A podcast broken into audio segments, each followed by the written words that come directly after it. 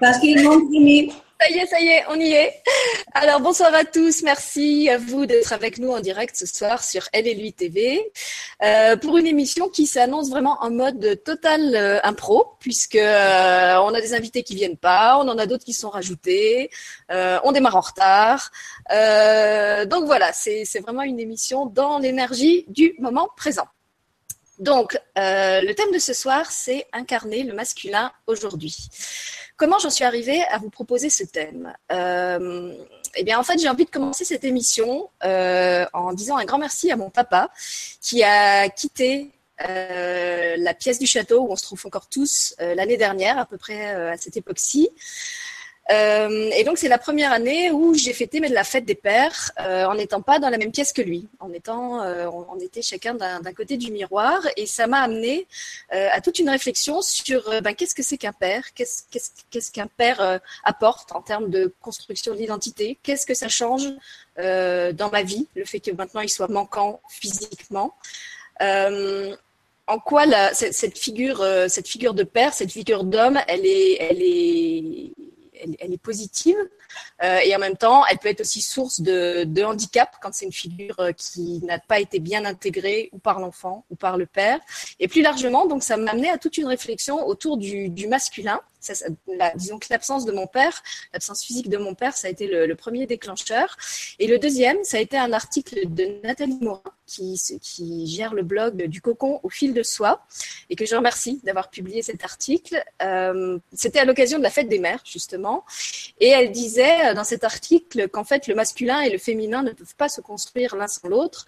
Euh, et que finalement, chaque fois qu'on célèbre les mères et la fête des mères, on devrait célébrer en même temps les pères et la fête des pères. Et de lire cet article m'a rendu attentive au fait qu'effectivement, euh, j'avais vu passer beaucoup de livres, beaucoup d'émissions sur le féminin, le féminin sacré, l'éternel féminin, euh, la résurgence du féminin, euh, le, fait que le féminin était en train de, de, reprendre sa place, de se redéfinir complètement. J'ai vu passer très très peu de choses sur le masculin. Et du coup, je me suis dit, finalement, qu'est-ce que c'est Qu'est-ce que c'est aujourd'hui ce, masculin? Euh, Ok, on a eu pendant des siècles un modèle du masculin qui a tourné presque à la caricature, hein, ce, modèle du masculin euh, euh, à force, voire carrément dans la, dans la violence, dans la domination, ce masculin guerrier, ce masculin besoin d'asseoir de, son pouvoir, euh, quelquefois d'une manière même un peu écrasante. En même temps, on se rend tous compte que ce masculin-là, il, a pris une bonne baffe euh, dans les, la période récente et qu'il y a justement quelque chose, je crois, à redéfinir aujourd'hui autour du masculin. Donc, qu'est-ce que c'est être un homme aujourd'hui? Qu'est-ce que c'est incarner son masculin aujourd'hui? Qu'on soit un homme ou qu'on soit une femme, puisque de toute façon, on a les deux, les deux pôles en nous. Et c'est pour ça que dans l'émission de ce soir, je tenais vraiment à ne pas avoir que des hommes, mais à ce qu'on soit euh, des représentants des deux sexes, à s'exprimer sur ce sujet-là euh, à partir de ce qu'on est chacun. Donc le, premier que j'ai eu envie d'inviter et qui est justement mon camp ce soir, euh, c'était Rémi Guyon avec qui j'ai déjà fait plusieurs émissions. Rémi a eu un empêchement de dernière minute, donc il ne sera pas avec nous ce soir, mais j'aurais voulu euh, avoir son, son apport parce qu'il a une histoire un peu particulière. C'est quelqu'un qui a été militaire dans la première année de sa vie pendant, je crois, une bonne dizaine d'années euh, et qui, de militaire, est devenu, euh, mais assez, assez rapidement, en fait, il a pris un virage à 360 degrés et il est devenu thérapeute énergéticien. Et donc, moi, je ne l'ai pas connu en tant que militaire, je l'ai connu en tant que thérapeute, mais rien que sur cette courte période euh, où, j'ai travaillé avec lui en tant que thérapeute, puisque j'ai eu l'occasion de tester plusieurs de ces, méthodes de soins. Euh, je l'ai vu évoluer de, de, de, méthodes qui étaient justement beaucoup dans la, dans la puissance, euh, le premier soin qu'il m'a fait, d'ailleurs, je suis restée sur le carreau euh, pendant presque 24 heures, tellement c'était efficace et puissant, à des soins qui étaient tout aussi puissants, mais beaucoup plus dans la rondeur, dans la douceur, dans, la, dans, le lâcher prise. Euh, donc voilà, je l'avais vraiment vu évoluer de, de ce masculin très euh, comme je disais, dans la, dans la puissance, à une autre façon euh, d'incarner son masculin, et comme homme, et comme thérapeute, et j'aurais bien voulu qu'il nous, nous en parle. Donc comme il n'est pas là ce soir, peut-être on, on, réenregistrera quelque chose euh, avec lui à part pour que vous puissiez quand même entendre son témoignage. Et en même temps que Rémi, j'aurais bien voulu avoir une, une, autre personne qui par chance est là ce soir, c'est Mathieu Christol Donc je connais Mathieu euh, à travers euh, Famille TV, qui est une chaîne partenaire d'LLU TV, où on intervient en équipe avec d'autres tous les 15 jours. Et j'avais entendu euh, Mathieu nous raconter son histoire, à savoir que lui, à l'inverse de Rémi, a grandi dans un milieu avec beaucoup de femmes, et qu'ensuite, quand il a été en couple, il était dans une répartition des rôles dans le couple qui était assez atypique, puisque justement, c'était lui qui s'occupait des enfants à la maison, et c'était sa femme qui était euh, chef d'entreprise, je crois qu'elle est architecte. Euh, donc il y avait un métier comme ça très dans la dans, la construction, très charpenté, dans l'action, dans la matière, euh, avec un emploi du temps, un agenda, enfin tout ce qu'on normalement plutôt les hommes, euh, dans, une répartition traditionnelle des rôles, et que c'est justement à la naissance de ses enfants qu'il avait dû complètement euh, redéfinir son masculin, sa place d'homme, que ce soit dans son couple, que ce soit dans sa famille, que ce soit dans la société. Et du coup, il avait un peu le parcours inverse de Rémi. Donc on n'aura pas le point de vue de Rémi, mais on aura au moins euh, celui de Mathieu. Est-ce que tu veux dire un petit mot, Mathieu, ou est-ce que tu, tu préfères que je présente les autres avant? Il faut que tu remettes ton micro. Je t'invite à continuer les présentations. Je préfère pour l'instant. D'accord, merci Mathieu. Alors, ben, je vais continuer avec les hommes, hein, puisque c'est une soirée qui est consacrée au masculin. Donc, on n'a pas Rémi Guyon, mais on a un autre Rémi qui vient d'arriver. On a, je sais pas, les, Rémi nous font de l'impro ce soir, donc il y en a un qui est pas venu et l'autre qui prend le, direct en cours de route. Donc, le Rémi qui vous fait coucou avec la belle chemise bleue, c'est Rémi Ball, euh, avec qui on vous a proposé il y a pas très longtemps une émission autour du thème Vivre sans étiquette. Et au cours de cette émission, Rémi nous avait parlé aussi d'un projet qu'il a avec sa bien-aimée qui est en Afrique.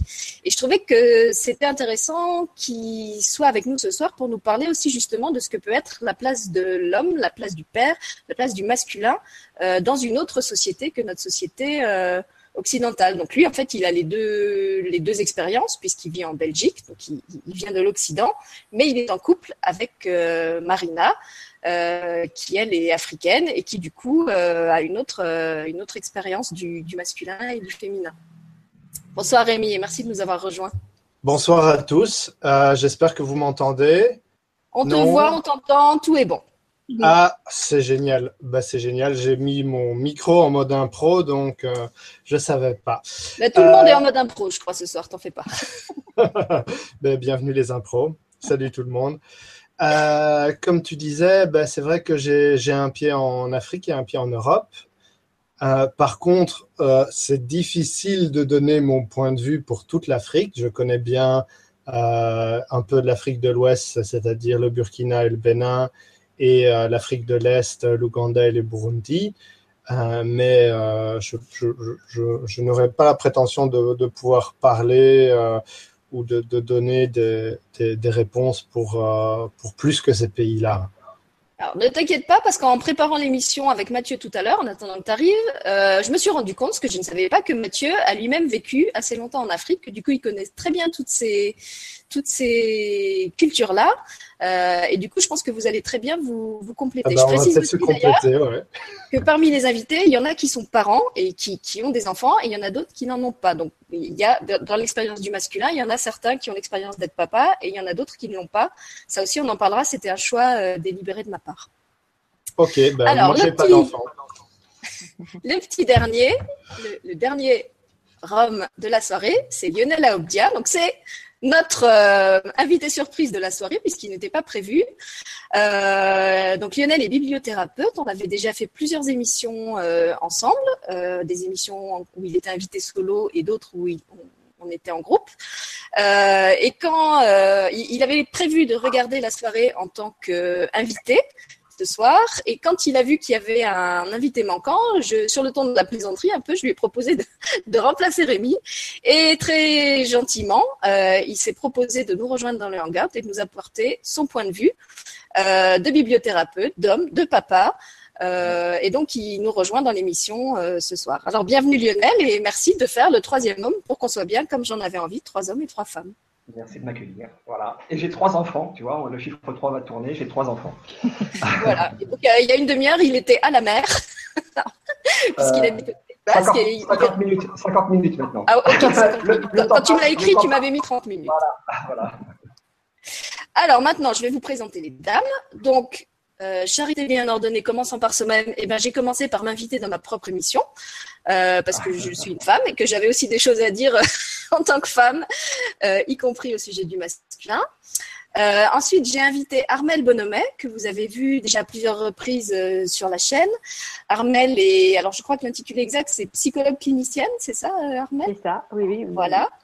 Et donc, je trouvais que c'était intéressant qu'on ait avec nous ce soir euh, une psychologue qui puisse aussi apporter ce, ce regard-là sur les échanges. Et en plus, pour avoir fait déjà plusieurs émissions avec elle, je sais qu'Armel a, a une prise de parole qui est toujours justement une, une analyse qui est toujours très juste euh, et très pointue et très professionnelle. Donc, je suis très contente euh, qu'elle soit avec nous ce soir. Merci. Et à puis-. Merci Armel. Et puis la dernière grâce qu'on a avec nous, que vous ne connaissez pas parce que j'ai fait des émissions avec elle, mais c'était sur d'autres chaînes, c'est Margarita Nagel. Donc Margarita est allemande, elle vit à mi-temps entre l'Allemagne et la France, donc de temps en temps à Fribourg et de temps en temps euh, à Nice. Euh, et donc, euh, professionnellement parlant, elle est danseuse, elle est chorégraphe, elle est aussi thérapeute et elle travaille beaucoup euh, avec l'énergétique. Euh, et je sais qu'elle travaille beaucoup justement avec toutes ces notions de, de masculin, de féminin, et je le sais d'autant mieux que c'est Armel qui m'a accompagnée pendant la maladie, pas Armel, pardon, que c'est Margarita qui m'a accompagnée pendant la maladie de mon père, y compris après sa mort. Euh, donc elle, connaît bien mon histoire, euh, mon rapport au masculin, et euh, on, on a beaucoup échangé euh, par rapport à tout ça. Euh, elle me disait aussi que professionnellement, elle est beaucoup amenée à travailler avec des hommes, que ce soit en tant que chorégraphe, danseuse ou euh, dans sa, sa patientèle. Euh, et voilà, je, trouvais qu'elle elle avait encore un, apport complémentaire par rapport à tous les autres. Elle travaille beaucoup avec toutes ces énergies invisibles euh, qu'on porte, que ce soit les énergies transgénérationnelles, les énergies karmiques, les énergies de l'inconscient collectif. Euh, et je trouvais que c'était bien d'avoir quelqu'un ce soir qui, qui était là aussi pour, euh, pour nous parler de tout ça. Et donc Margarita a un petit privilège quand elle vient sur mes chaînes, c'est que comme je parle couramment allemand et que c'est la seule qui n'est pas francophone, je l'autorise quand elle en éprouve le besoin à s'exprimer en allemand et je retraduis pour le public euh, ce qu'elle ce n'arrive pas à formuler en français quand ça se produit, sachant que son français est très bon et qu'en général euh, elle arrive euh, faire toute l'émission euh, sans sans faire appel à moi. Mais si vous basculez dans une autre langue, c'est normal, euh, c'est pas un bug, c'est juste une, un, petit accord, un petit accord entre nous. Voilà, donc je crois que ça y est, vous connaissez toute la joyeuse bande qui est là ce soir.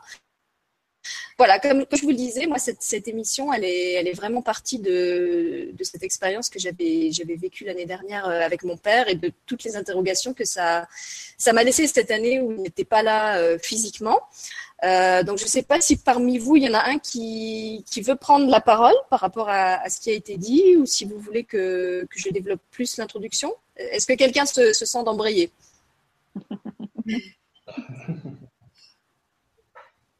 J'ai envie peut-être de, de demander à Armel si elle veut bien nous faire un, une petite intro sur euh, bah, justement du, du point de vue de la psychologie.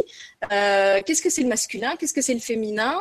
Euh, en- quel est leur, leur rôle un peu dans la, la construction de la personnalité, puisqu'on sait qu'il y a beaucoup de choses qui vont se construire dans l'enfance à travers les deux référents euh, du père et de la mère.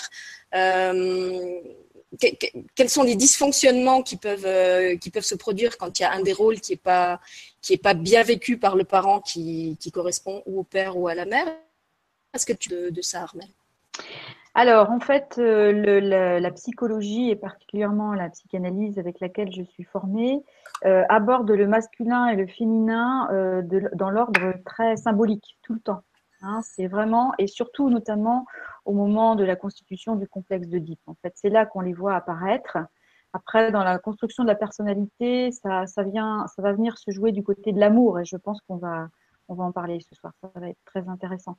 Mais de, dans le temps de l'enfance, c'est surtout au niveau du complexe d'Oedipe où euh, chaque parent va vraiment avoir sa place et très symboliquement, euh, la mère va être celle qui accueille, qui euh, reçoit l'enfant, qui le garde auprès d'elle, qui le cocoon, voilà, qui le qui l'introduit à l'intérieur de la maison, alors euh, de la maison physique bien sûr, les bâtiments, mais aussi bien sûr de la maison de l'être humain. Père, euh, son rôle va être lui de, de permettre à l'enfant de sortir de ce cocon pour aller s'ouvrir vers l'extérieur. c'est vraiment le rôle symbolique avec ses particularités, bien entendu, les, particularités du père qui sont euh, très souvent dans la petite enfance difficilement reçues par la maman, qui trouve que le père, euh, voilà, il, est beaucoup de moins, il fait, euh, il, prend pas en charge le bébé de la même manière. par exemple, il va lui mettre sa, brassière à l'envers. Alors ça, c'est catastrophique hein, parce que la brassière est mise à l'envers, donc c'est terrible. et je trouve que ça illustre bien, voilà, ce que que le papa vient apporter, c'est vraiment un regard extérieur et faire rentrer l'extérieur d'abord à l'intérieur.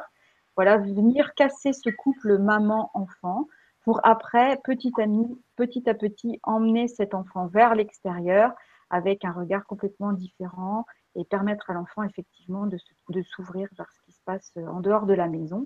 Et c'est vrai qu'on entend beaucoup de mamans qui sont en difficulté avec ça parce que euh, elles sont dans une espèce, de relation avec leur enfant où elles pensent qu'elles font le mieux, et elles font toujours le mieux, bien sûr, mais elles ont du mal à accepter que le papa vienne euh, mettre son nez là-dedans et puisse apporter quelque chose de différent.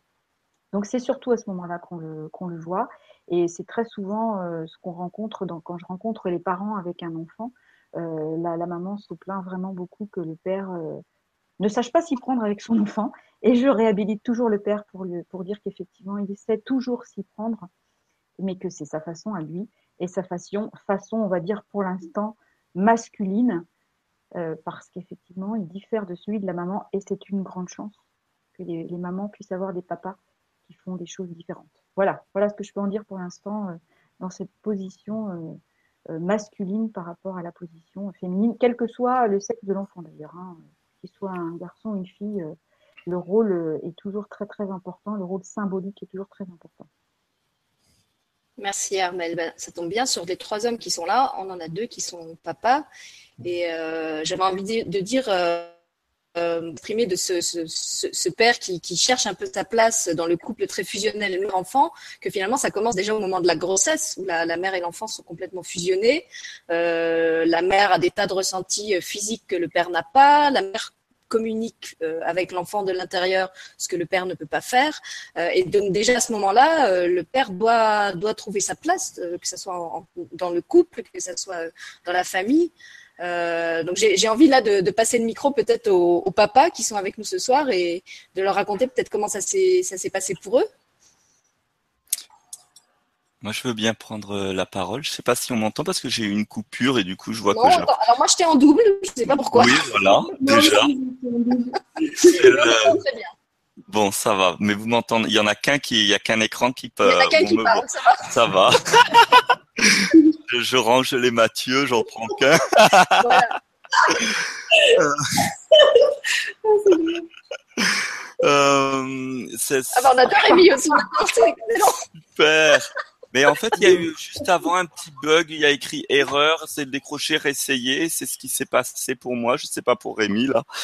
Mais voilà, bon. C'est pas grave, continue à faire comme si tout allait bien. Ouais. J'ai eu envie de de, suite à, euh, enchaîner sur les propos d'Armel parce que euh, elle parlait de la représentation symbolique et euh, étant donné que mon, parcours pour me présenter un petit peu, c'est que euh, malgré toutes les casquettes que je peux raconter, la, la vraie seule chose qui me fait apprendre les choses, c'est c'est ma capacité de, de méditation profonde et de et de revenir dans dans un champ où euh, toute information est, accessible finalement. Et ce que j'ai pu comprendre en devenant papa, qui est qui a été extraordinaire pour moi, c'est que euh, ce, tout ça je connaissais pas ce qu'elle disait, mais je l'ai je l'ai vu se s'engrammer immédiatement, s'éveiller immédiatement en moi, dans, engrammer dans chaque cellule. C'est-à-dire que euh, le, le jeune homme devient père en et, et tout se simultanément.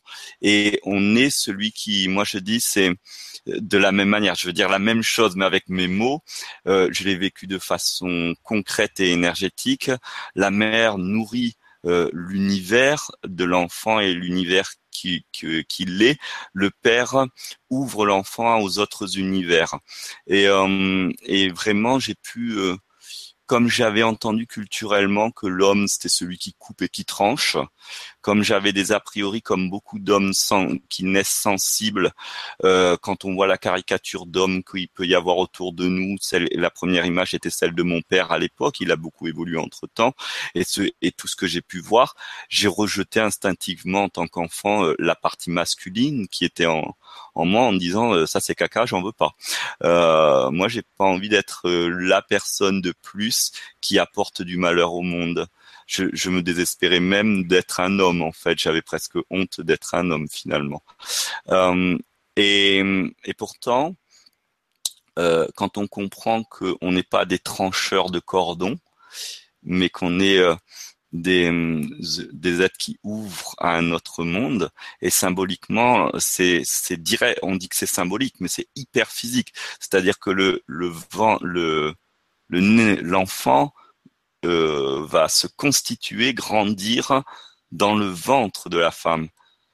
Et la part de l'homme, c'est de, c'est d'envoyer dans un autre univers des milliards d'êtres vivants dont un seul va pouvoir entrer dans la porte et donner vie. Et, donc il est déjà le rôle physique, biologique de l'acte et de sortir de son univers pour entrer dans l'autre univers et s'aimer de son propre univers dans l'autre univers qui va lui le accueillir et l'enrichir dans son propre univers. Donc pour moi c'est même pas symbolique, c'est c'est hyper métabolique et, et on le revit et on et, et on peut on peut se raconter toutes les histoires qu'on veut, on peut être le mec le plus cool qu'on veut et tout. Et le truc va s'éveiller en nous dès qu'on est père, blond. On, on peut pas être mère. C'est, c'est clair et net. J'ai beaucoup aimé la chanson que je comprenais pas au début, mais que j'ai compris quand je suis devenu papa. Euh, la chanson de Renaud, euh, une chanson de Renaud qui qui dit qu'il a grosso, j'ai oublié le titre de la chanson, mais il dit grosso modo qu'il a les boules de pas pouvoir porter le bébé.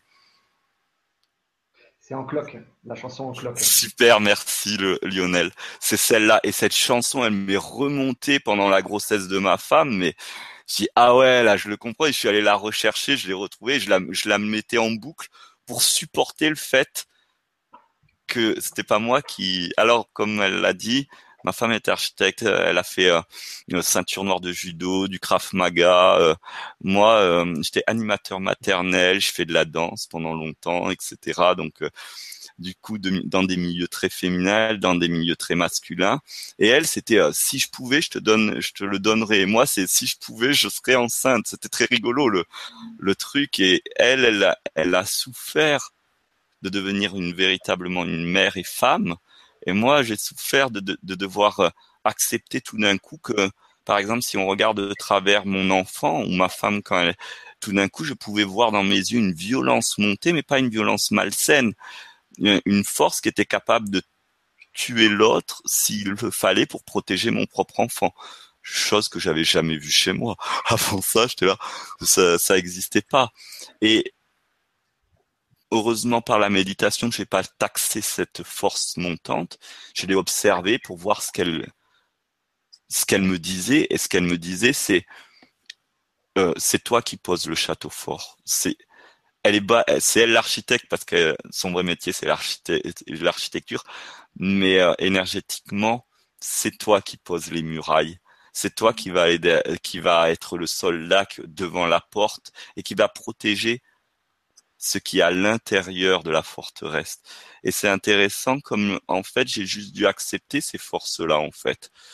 Et pour moi donc, pour, juste pour appuyer le commencement d'Armel, c'est que c'est c'est pas simplement euh, symbolique, c'est hautement métabolique en fait. C'est un n'y a pas le choix. Bien sûr, après, une fois que c'est accepté, on le compose comme on veut. On est en 2017. Euh, on fait avec notre culture et notre présence, mais ces forces sont extrêmement ancestrales et répétées depuis tant de générations, en fait. Et au-delà de l'humain, c'est les animaux, etc. Voilà. Je vais m'arrêter là. Il y a tellement d'autres choses. Je laisse la parole aux autres.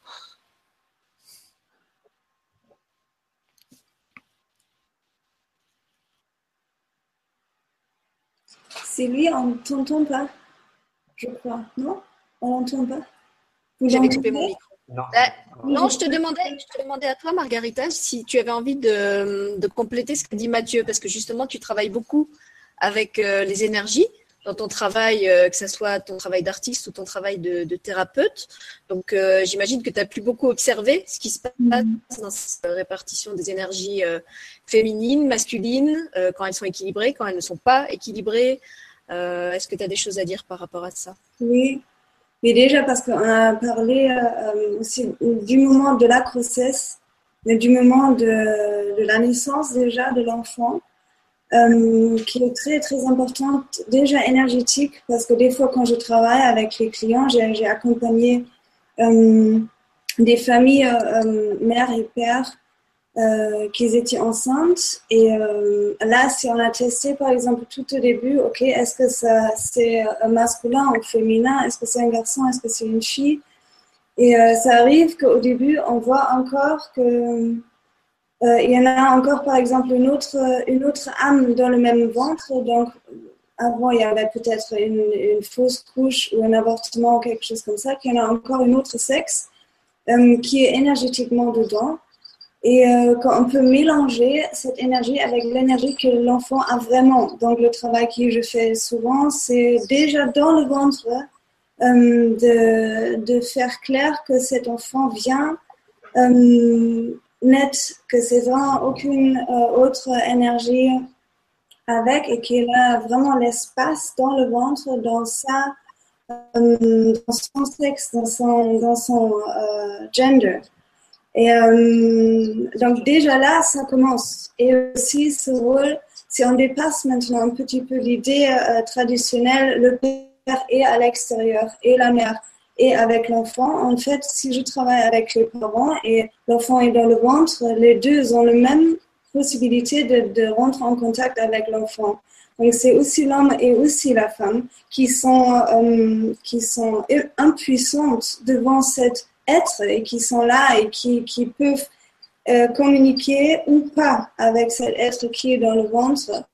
Et euh, euh, j'ai fait des très très bons travaux aussi où le père prend contact et à quel point c'est aussi important d'inclure, de, de impliquer le père dans ce travail avec l'enfant dans le ventre pour que déjà l'enfant a le contact avec le père.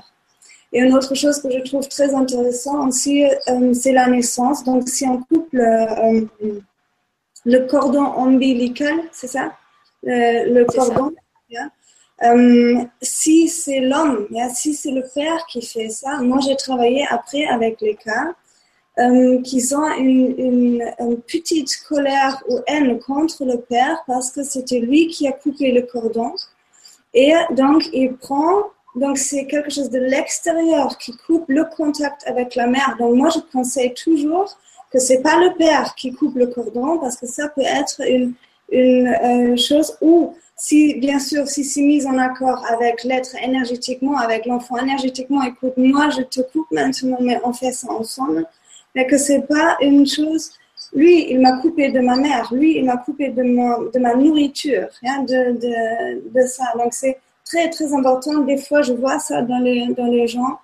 Euh, pourquoi cette haine? Que c'est tellement euh, à la base, la base de l'enfant. C'est la naissance où déjà le lien avec le père était mis dans une petite difficulté. Après, bien sûr, les autres thèmes se rajoutent. Hein, là, c'est bien sûr.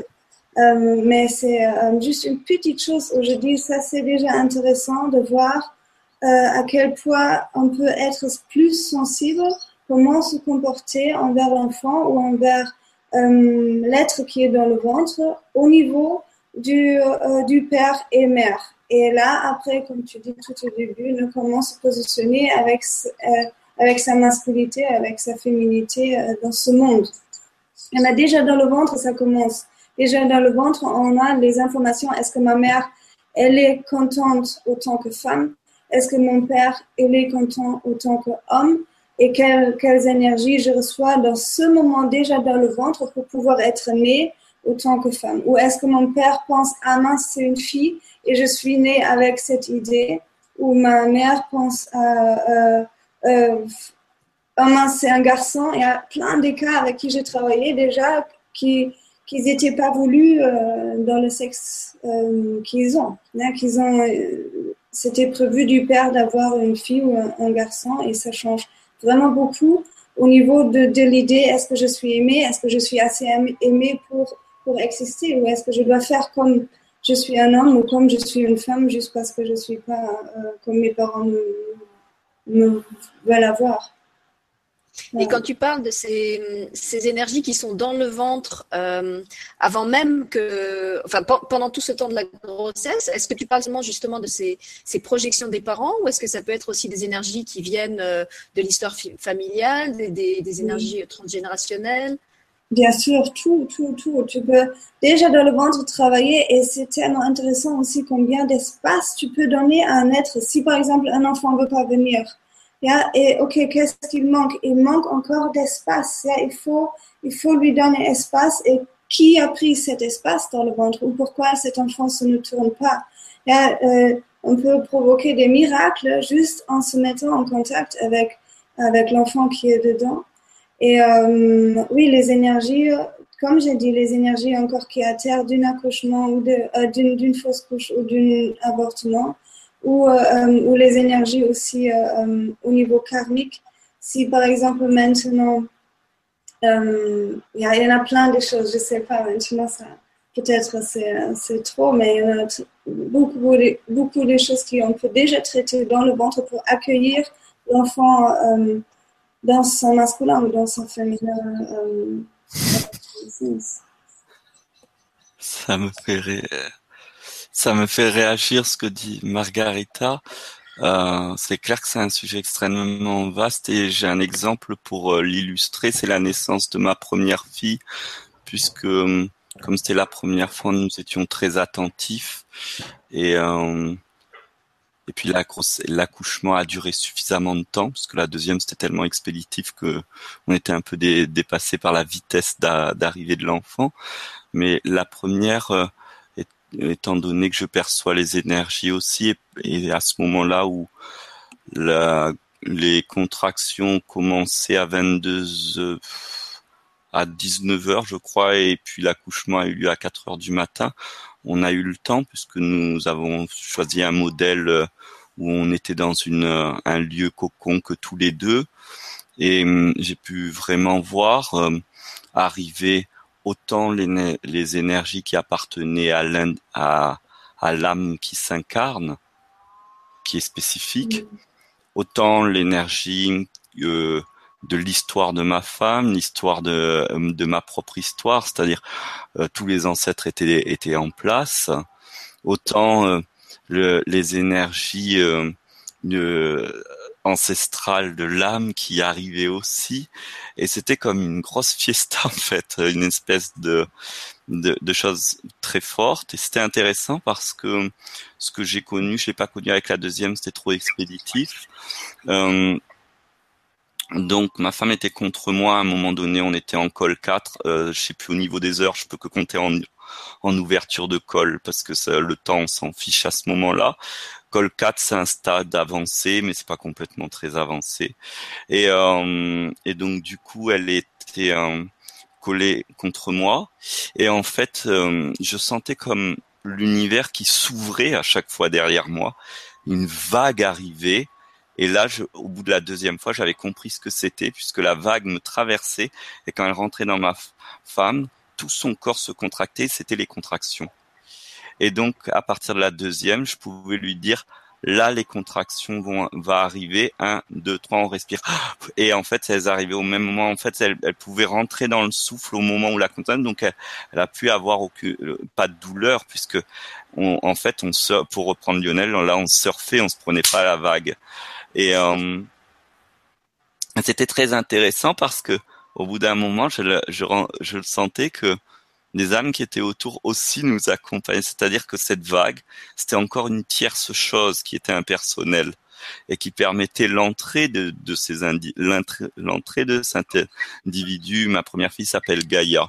Donc au fait, il y a une très grosse histoire avec Gaïa. J'ai oublié d'expliquer. c'est que moi, à l'âge de 18 ans, j'ai reçu que mon premier né serait une fille qu'elle s'appellerait Gaïa et qu'elle serait dépositaire parmi de nombreuses filles de l'énergie de la terre-mère et que le fait qu'elle ait le, le prénom Gaïa, ça lui rappellerait constamment, quel que soit son parcours, de se reconnecter à cette énergie qui serait sa force la plus grosse. Et du coup, il y avait tout le temps aussi l'énergie de la terre très rouge, très forte, qui vous traversait ma femme comme ça à chaque fois et, qui permettait de l'intégration de l'enfant. C'est que quelles sont les énergies qui rentrent, mais il y en a tellement en fait que c'est pas comptable en fait et que hum, et que hum, c'est juste comme une, euh,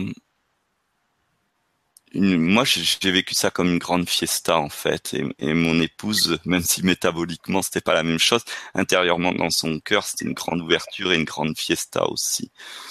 Euh, et, et je sais pas, j'ai voulu juste compléter l'information de Margarita par un exemple de papa qui a vécu le truc et qui a la chance d'avoir des parasens pour voir ce qui se passe à ce moment-là. Mais juste pour aller un peu plus loin, la deuxième, étant donné qu'elle ne venait pas des mêmes énergies, c'est pas la même âme, c'est pas le même type d'être, c'est pas le même type de quoi que ce soit. Rien ne s'est passé de la même manière, en fait. Il y avait presque personne, ça allait super vite. Moi, j'ai même pas eu le temps de, même ma femme non plus, c'est pas, et elle était là, et puis, et, c'était ok pour elle en fait. Rien s'est fait comme il faut. On aurait presque pu dire que, que ça aurait pu mal se passer, mais pour elle c'était très très très très très ok. Il y avait pas besoin. Au niveau énergétique, il y avait très peu d'énergie en fait variée. Il y en avait presque que une, celle qui de son arrivée finalement. Donc c'est pareil. À chaque accouchement, il y a c'est pas la même chose. C'est pas les mêmes. Ça dépend qui vient, comment elle vient et qu'est-ce qu'elle choisit cette âme de vivre et en fait et ça dépend aussi de nous. C'est-à-dire que j'ai remarqué j'ai pu observer que le niveau de conscience que ma femme avait et que j'avais dans le rapport sexuel de la première n'était pas le même niveau de conscience dans le rapport de la deuxième ce qui n'a pas créé la même porte d'entrée pour la même type d'âme en fait donc, on ne parle pas de la femme et de l'homme, mais ça, on parle du début de la naissance de l'homme, d'une femme ou d'un homme. Et, c'est là où c'est euh, incroyable parce que nous, on se ressemble tous avec notre bouille là, du nez, d'une bouche et tout. Mais ce qui nous habite, c'est toutes les couleurs de l'arc-en-ciel et c'est incroyable d'une même famille comment on peut être complètement arrivé de de d'histoires pour pas partir dans des trucs trop barrés, d'histoires très différentes et de vécus extrêmement différents en fait. Voilà, dépositaires de connaissances qui n'ont rien à voir que d'un enfant à un autre. Ben, je te remercie Mathieu de, nous raconter cette expérience-là, puisque justement Armel euh, nous parlait de cette difficulté quelquefois pour le père euh, à trouver sa place euh, au, sein de cette fusion mère-enfant. Et quand, quand je t'écoute raconter cette, cet accouchement, que tu as partagé avec ta femme, on a vraiment l'impression que vous avez accouché ensemble, tu vois, que c'était comme un, une co-création euh, et que, que, cet enfant, vous l'avez mis au monde à deux. Et je trouve que quelque part, euh, c'est comme ça que ça devrait se faire euh, dans l'idéal, parce qu'effectivement, les, les, parents sont deux, la conception, on l'a fait à deux, euh, la grossesse, même si c'est pas de la même façon, on la vit aussi à deux. Euh, donc moi, j'ai, avec mon mari, on avait fait une autre expérience. On avait fait le choix d'accompagner euh, euh, notre enfant par l'autonomie, justement pour que pendant la période de la grossesse, il puisse lui aussi établir une communication avec son enfant. et, j'ai envie maintenant de, peut-être d'écouter un petit peu Lionel qui disait qu'il est, il est papa de trois enfants, nous raconter comment ça s'est comment ça s'est passé pour lui, qu'est-ce que cette expérience de devenir père a, a changé dans ta vie? Est-ce que ça a changé quelque chose dans ton, ton identité d'homme? Tu... Comment tu as vécu tout ça, toi, Lionel?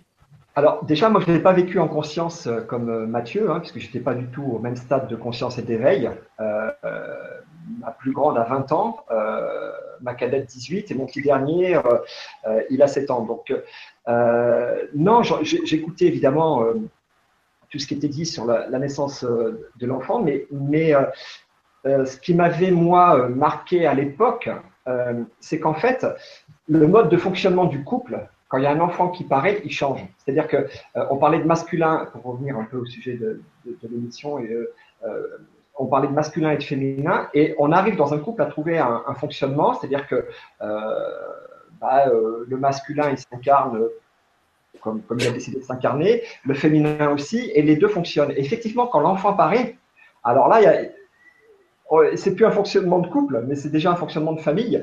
Et il y a tout qui est remis. Voilà, il y a tout qui est remis en cause, enfin, qui est redistribué.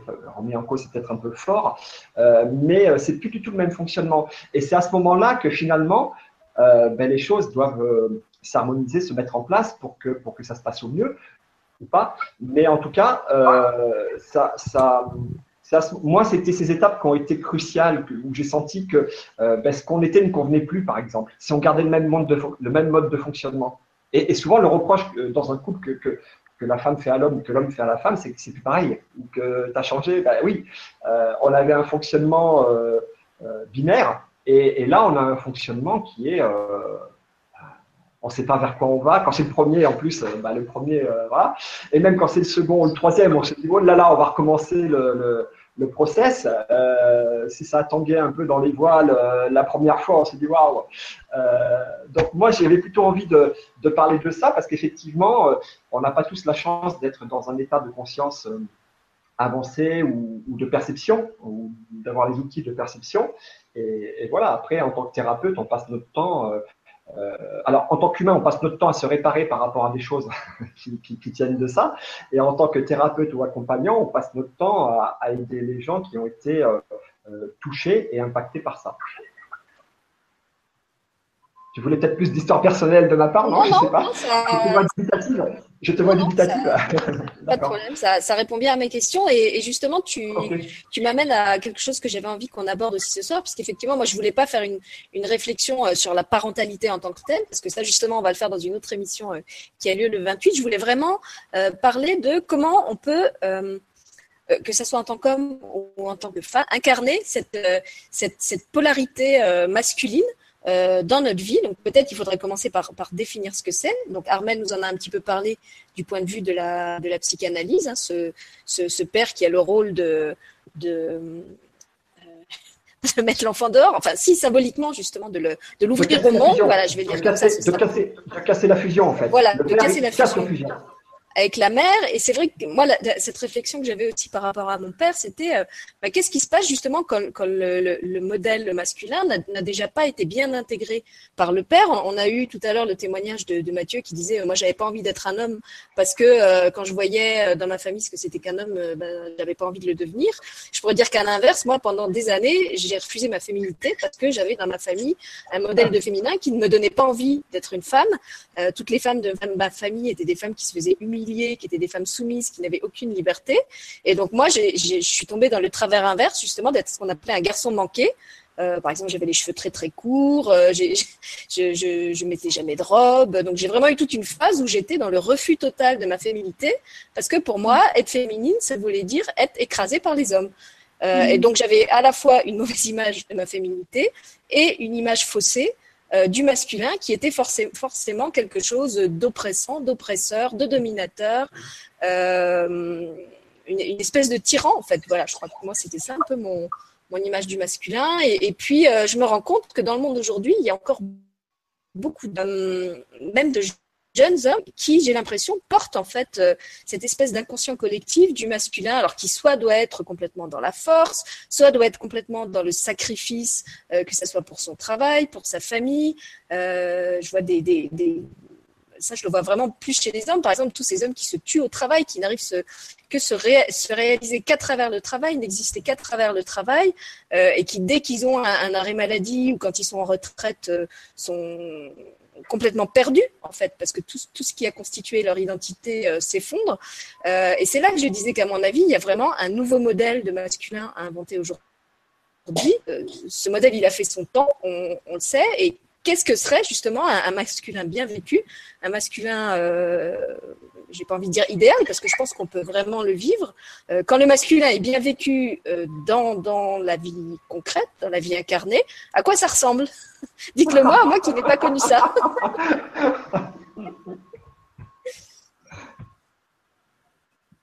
Ah, ben, J'aimerais peut-être un peu intervenir, si c'est possible mais tout est possible, Rémi. Voilà.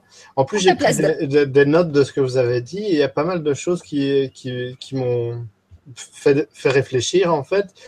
Et ce qui ressort de ce que tu viens de dire, Sylvie, c'est, comment quelqu'un pourrait découvrir son masculin, qu'il soit un homme ou une femme. Quel serait. Euh, euh, bah, on pourrait peut-être aussi témoigner chacun de, de, quels ont été les, les, façons ou des, des, événements dans, dans notre vie qui nous ont permis de découvrir ce qu'est le masculin et féminin, et peut-être aussi pour certains de nos auditeurs qui sont pas euh, qui sont pas encore parents, euh, comment le découvrir euh, quand on n'est pas encore quand, on n'est pas encore parent. pour ma part, j'ai vécu un peu comme comme Mathieu. Un, gros questionnement du, du, modèle masculin qu'il y avait dans notre société parce que je me suis je me sentais ni homme ni femme en fait. Je sentais que, que ma sensibilité, que, euh, que certains aspects de moi-même qui étaient actifs euh, bah, dès, dès, dès, mon enfance euh, correspondaient plus dans notre société à ce qui ce qu'on désigne comme féminin. Et, euh, et pour le masculin, c'était le, le point d'interrogation en fait. Qu'est-ce que parce que l'idée, le machisme qui, était un peu l'idée du masculin stéréotypé euh, que, j'ai connu dans, mon enfance et dans mon adolescence, ça me disait rien du tout. Et, euh, donc, euh, ben, j'ai dû partir à la découverte de ce masculin. Et, et je dois dire que, que, que pendant une bonne période, ça a été assez pénible. Euh, jusqu'à ce que je, choisisse d'y aller un peu plus fermement et d'aller euh, bah de, commencer le tango en fait.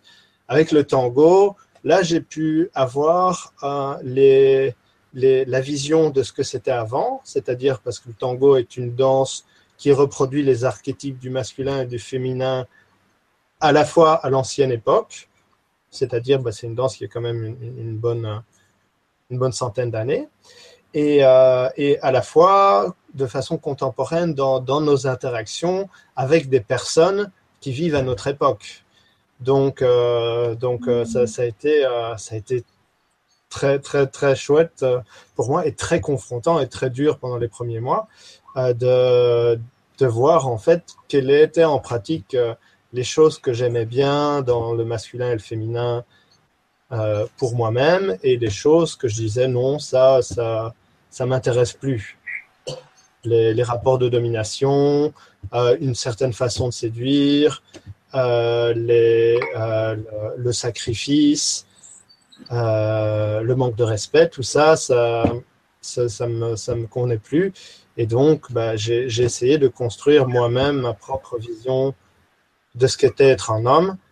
Et, et c'est toujours en, chantier parce que je me sens quand, tu m'as proposé de, participer à cette émission, je me disais, il y a un gros problème. Je me sens pas spécialement être un homme, mais je vais quand même participer parce que j'aime bien, euh, euh, essayer de me mettre dans, des situations où, euh, où, il y a une forme de dissonance cognitive et où je peux ben,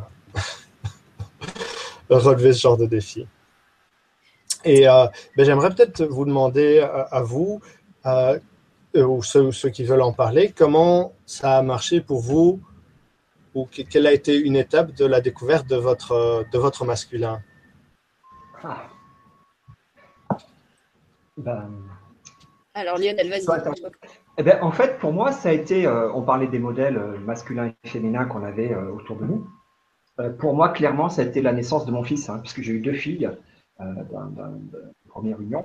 Et euh, bah, là, clairement, moi, ça a été la naissance de mon fils qui m'a remis un peu de masculin dans le, enfin un peu de conscience de masculin, puisque j'étais entouré de femmes, on va dire.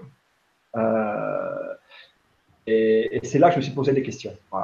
Donc, euh, clairement, pour moi, c'est mon troisième enfant, mon fils, qui m'a euh, qui m'a ouvert les yeux sur ce qu'était euh, ce qu'était euh, le masculin, ce qu'était ma vie, hein, au-delà de ça, et euh, ce que je voulais plus reproduire et comment je voulais vivre et ce vers quoi je voulais tendre après. Donc ça a été un peu, pour moi, ça a été un peu, c'était une naissance un peu difficile, hein, puisque c'était un grand prémat. Euh, ça a été une période de, cassure en fait, hein, de de douleur, euh, d'angoisse, euh, puisqu'il est né, il pesait 880 grammes, il a eu une hémorragie dans, le ventricule gauche du, cerveau. donc tout ça, ça a été des accidents qui, qui, ont fait que j'ai pris conscience que mes modèles, ma façon d'être en conscience n'étaient pas les bonnes. Et petit à petit, bah, j'ai construit après avec ça. Mais c'était vraiment euh, par la, euh, la venue d'un événement extérieur, la naissance de mon troisième enfant. Ça, c'est clair. Et c'est toujours en cours. Hein. C'est-à-dire que tout à l'heure, quand, euh, quand, tu, quand quelqu'un évoquait le, masculin, je ne sais plus, alors c'est peut-être le mot que j'ai, vers un masculin apaisé ou en conscience, j'avais envie de dire, ben, on se rappelle dans dix ans et puis j'aurais peut-être un peu plus avancé pour répondre à la question. Voilà, tu vois, sur le temps de la boutade, parce que c'est toujours un processus qui est en complète évolution le questionnement est toujours là. On arrive tellement à se définir par rapport à ce qu'on veut pas, ça c'est facile. Hein on veut pas ressembler à un modèle qu'on a autour de nous. On veut pas, euh, on veut pas ressembler aux caricatures. Alors tout à l'heure, je t'entendais parler évidemment, euh, l'homme c'est un guerrier, la femme c'est une soumise. On n'a pas évoqué aussi dans les problématiques euh, pour se définir la, sexualité avec avec l'accès au porno d'une facilité évidente maintenant. On, se pose beaucoup de questions sur comment on peut changer le, le la perception du masculin et du féminin avec, une, avec toute l'éducation au porno qui, est, euh, qui commence à, poser question en tout cas. Donc toutes ces questions-là, euh, pour moi, elles sont, elles sont, euh, elles sont encore ouvertes et, ma quête, c'est justement d'apporter des réponses et de, davantage me connaître autrement que par opposition à ce que je ne veux pas être. Si je ne veux pas être un homme, si les modèles masculins ne plaisent pas, ben, je développe mon yin, mais c'est l'opposition. Et la quête, ma quête à moi, c'est justement de, définir dans, le positif, pas contre, pas en réaction.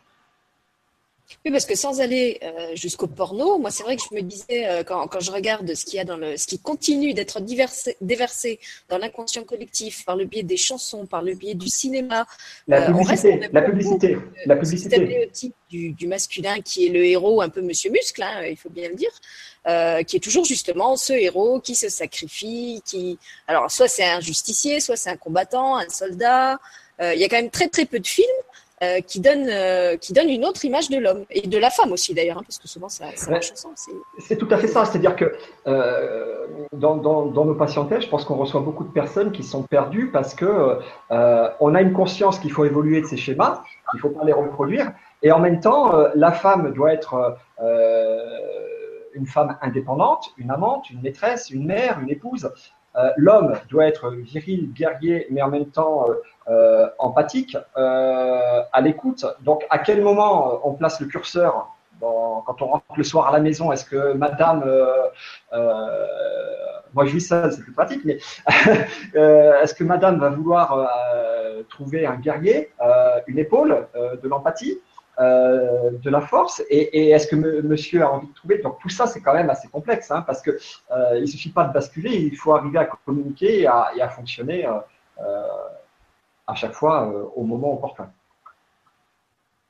Oui, et pour montrer à quel point ces, ces espèces d'archétypes faussés, d'ailleurs, on, la vie dure.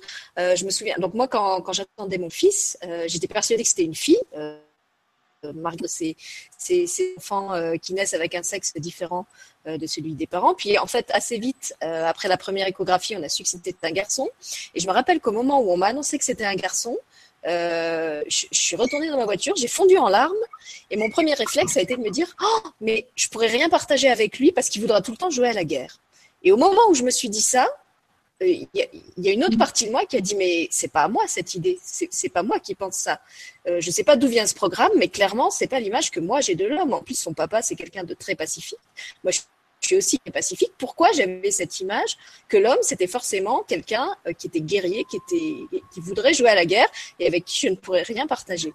Donc là, j'ai clairement identifié que euh, je portais en moi quelque chose qui n'était pas moi. Euh, et ce que j'ai fait, c'est qu'en fait, euh, avant de redémarrer ma voiture, j'ai parlé à mon enfant et je lui ai dit, je suis désolée pour ce que j'ai dit, je, veux que tu saches que qui que tu sois et quel que soit ton, sexe, de toute façon, je t'aime.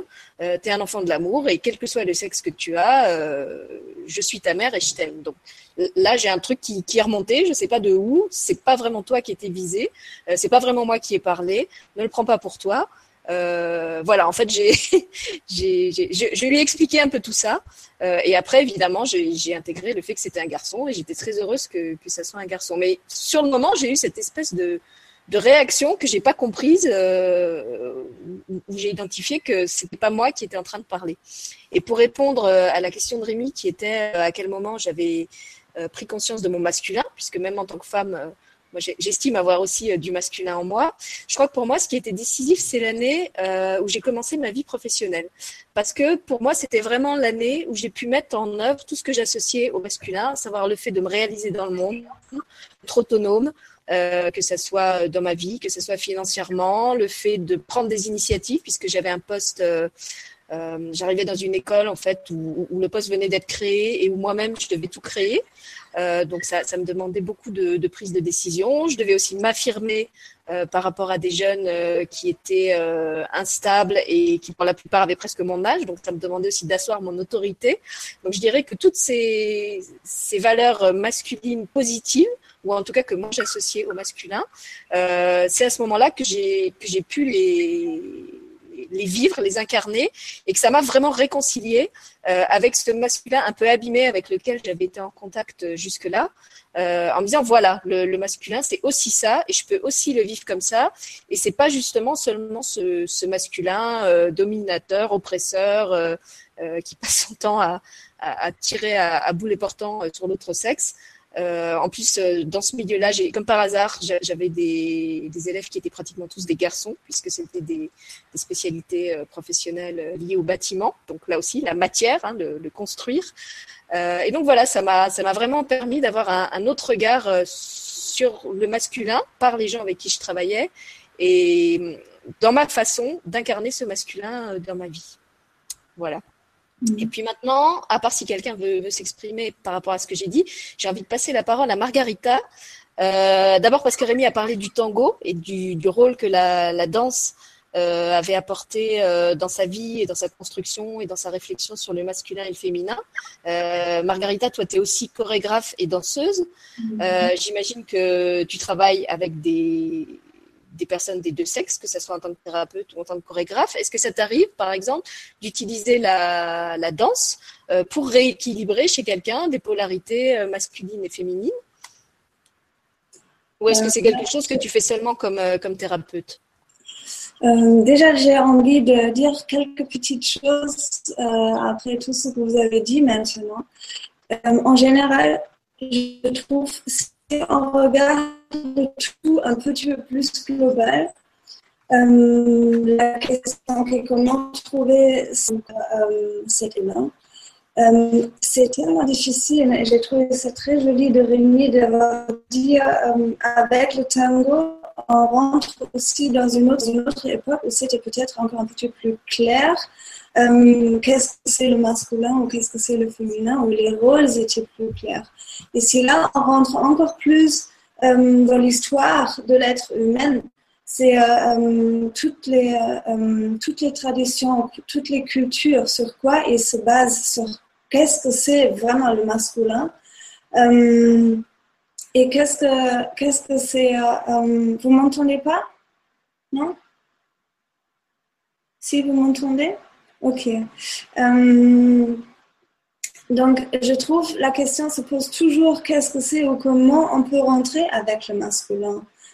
Comment on peut être vraiment en contact avec cette énergie? Parce qu'on a les exemples de l'histoire, on a l'exemple des guerres, on a les exemples de notre culture, de nos religions, etc. Mais ça se disperse énormément. Donc, comment trouver vraiment le masculin en nous C'est se connecter avec la base. Et la base, c'est l'énergie du masculin, du principe masculin et du principe féminin. Donc, comment je peux être en contact avec le principe féminin, avec le principe masculin? Et euh, juste pour dire, euh, après euh, aller sur ta question, hein, Sylvie, par rapport de la danse, euh, c'est vraiment pas important. Qu'est-ce qu'un homme fait pour être un homme? C'est l'énergie qui est importante. Parce que moi, je suis pas contre ce symbole de de cet homme avec les muscles qui, est là et qui est vraiment dans son corps. C'est magnifique, c'est quelque chose extrêmement importante euh, pour les hommes de sentir cette force aussi, et c'est comment on vit ça. Et qu'est-ce que c'est à la base? Donc, la base du principe masculin, qu'est-ce que c'est? Et comme moi, j'ai compris, par exemple, qu'est-ce que c'est la base du principe féminin, j'étais tellement fière d'être une femme, d'être part de cette, de cette énergie féminine, de, de, pouvoir partager euh, avec toutes les femmes du monde cette magnifique euh, énergie et euh, bien sûr aussi l'autre côté masculin que j'ai en, moi, d'être connecté avec cet principe masculin qui est juste magnifique à la base. Et à la base, c'est pas détruire, à la base, c'est construire. Et comme euh, euh, Mathieu a dit aussi tout à l'heure, de construire et c'est absolument pas de détruire. Et si je parle avec certains amis, par exemple, qui disent oui, mais un garçon, il veut jouer de la gueule, il veut jouer des choses comme ça, je dis oui, oui, mais peut-être il cherche juste la force et pas la destruction. Et ce sont juste les exemples qu'il a pour pouvoir l'exprimer, cette force. Donc la question, ok, pourquoi euh, nier aussi maintenant euh, la force masculine avec les muscles, avec euh, je porte, je suis là pour ma femme?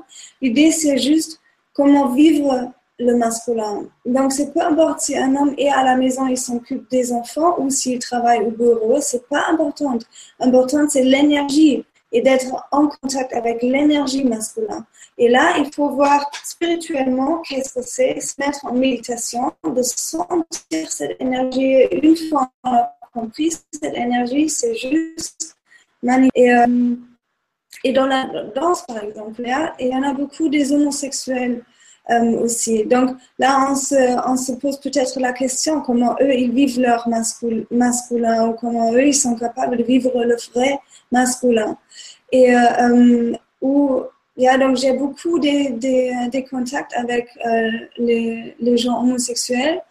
Et là, c'est pas une question s'ils sont là pour un homme ou si je, je connais les couples masculins qui sont 100% dans leur masculin et qui n'ont pas besoin de, de compenser euh, le féminin dans le couple ou euh, euh, aussi des couples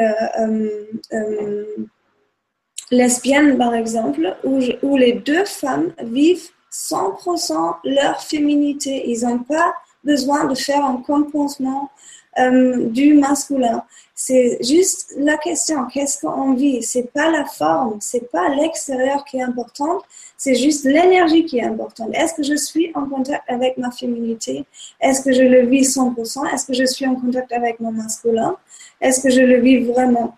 Et aussi quelque chose qui est important que je voulais rajouter aussi euh, de toi, euh, Sylvie, tout à l'heure, quand tu dis, OK, j'étais toujours euh, euh une forme garçon, etc. Euh, ça aussi important de voir, est-ce que je vis une énergie de mon père ou est-ce que je vis mon énergie? Est-ce que je ne vis pas quelque chose pour euh, mon père parce que lui, il est incapable de vivre sa force ou est-ce que je vis vraiment cette force? Donc, la découverte de mon masculin, par exemple, quand je suis en colère, quand je suis euh, en agression ou, vraiment, quand, quand, cette force masculine monte en moi, je me demande d'abord, stop, est-ce que c'est à moi ou est-ce que je vis quelque chose qui est une part de mon père ou une part de ou une colère masculine qui viennent de mes ancêtres paternels, maternels, peu importante, pour vraiment sentir est-ce que je vis moi-même ou est-ce que je vis quelque chose des autres? Et si je vis quelque chose de moi, mon masculin, et là, je peux, je peux l'exprimer. Mais si c'est pas à moi, je dis stop. Le plus je vis quelque chose dans le masculin, moi, je suis rapprochée avec le féminin en moi et donc la douceur en moi, et donc la fragilité en moi. Et, donc toujours avoir la complexité de nos idées, la complexité de nos interprétations de nos émotions aussi. Si je suis euh, en colère, euh, pourquoi, etc. Et maintenant, pour retourner encore dans la danse, euh, c'est pour moi très très important, bien sûr, de si j'ai quelqu'un qui est homosexuel, je travaille pas vivre le masculin, bien sûr, c'est pas bien, et on travaille là-dessus, et on travaille là-dessus comment, comment s'exprimer. Et, euh, et souvent dans les, comme tu dis, de sauter dans les autres époques, de sauter dans les autres choses, si on, met encore le lien avec les anciennes vies, par exemple. À quel point les hommes, souvent, ils ont un problème d'aller dans leur force masculine parce qu'ils sont attachés karmiques euh, dans la destruction. Donc, la peur de faire mal, la peur de, euh, de euh, dans sa vraie force, hein, parce que l'âme ou, l'incarnation a vécu déjà dans, des, autres époques la destruction forte par rapport de cette force masculine. Donc toujours comment on, est en contact avec le principe masculin? Et si un homme était dans une autre époque euh, en contact avec le masculin très négativement, il était guerrier, il a détruit, il a tué, il va dans cette vie-là avoir une grande problématique de se connecter avec cette force masculine parce qu'il vit quelque chose, il, s'interdit cette force, euh, il s'interdit cette force parce qu'il a peur de faire mal, d'être dans la destruction avec sa force masculine parce qu'il a vécu dans une autre époque, dans une époque, euh, dans une autre incarnation, qu'il va détruire et tuer avec cette force masculine. Euh, voilà, je parle beaucoup à vous. ou euh, c'était juste les, petites choses que j'ai voulu rajouter en tout cas euh, et bien sûr dans la danse et dans les, dans les travaux j'ai fait beaucoup pour, pour vraiment se connecter avec le masculin. Qu'est-ce que c'est? Comment je vis ça? Ça veut pas dire que je détruire quand je suis dans ma force. J'ai plus peur d'être dans ma force parce que j'ai plus peur de faire mal avec cette force parce que j'ai plus besoin de le montrer dans la surface, mais je le vis dans la profondeur. Même si je suis à la maison et je m'en occupe juste euh, mes enfants et j'ai le rôle officiel d'une femme, ça ne veut pas du tout dire de ne pas pouvoir être connecté avec le masculin euh, en soi. Voilà. Je ne sais pas si j'ai répondu un petit peu à ta question, Sylvie, ou pas du tout. C'était juste pour moi important encore de faire un petit peu le lien avec. Euh, Qu'est-ce que c'est le masculin ou le féminin Je t'entends pas, Sylvie, je sais pas.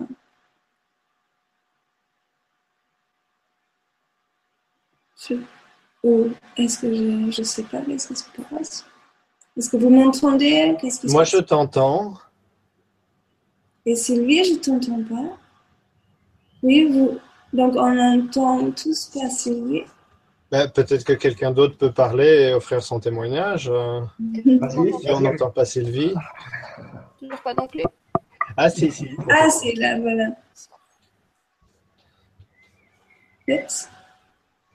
Non, bah, bah, bah vas-y, vas-y, euh, euh, mon témoignage, ben c'est vrai que euh, quand, quand, Sylvie a parlé de, du début de la vie professionnelle, ça aussi c'était une autre étape du côté autonomie, etc., j'ai pu constater que ma vie amoureuse, euh, avant que j'ai un boulot et après que j'ai un boulot, était pas la même en fait. Bon, aussi, c'est vrai que, que être chômeur, c'est pas très sexy, mais mais mais j'ai, enfin, ça m'a ça m'a beaucoup aidé. Qu'est-ce que, oui, enfin, j'ai noté plein de choses sur ce que vous dites qui est très intéressant. Toi, Lionel, quand tu as parlé euh, ben, effectivement de la sexualité et de découvrir son masculin et son féminin au travers de la sexualité, malgré le fait qu'on vit dans une société où la pornographie nous montre une image qui, euh, ben, qui, qui, qui, pourrait, qui peut être intéressante à expérimenter au début, mais qui montre assez vite ses limites.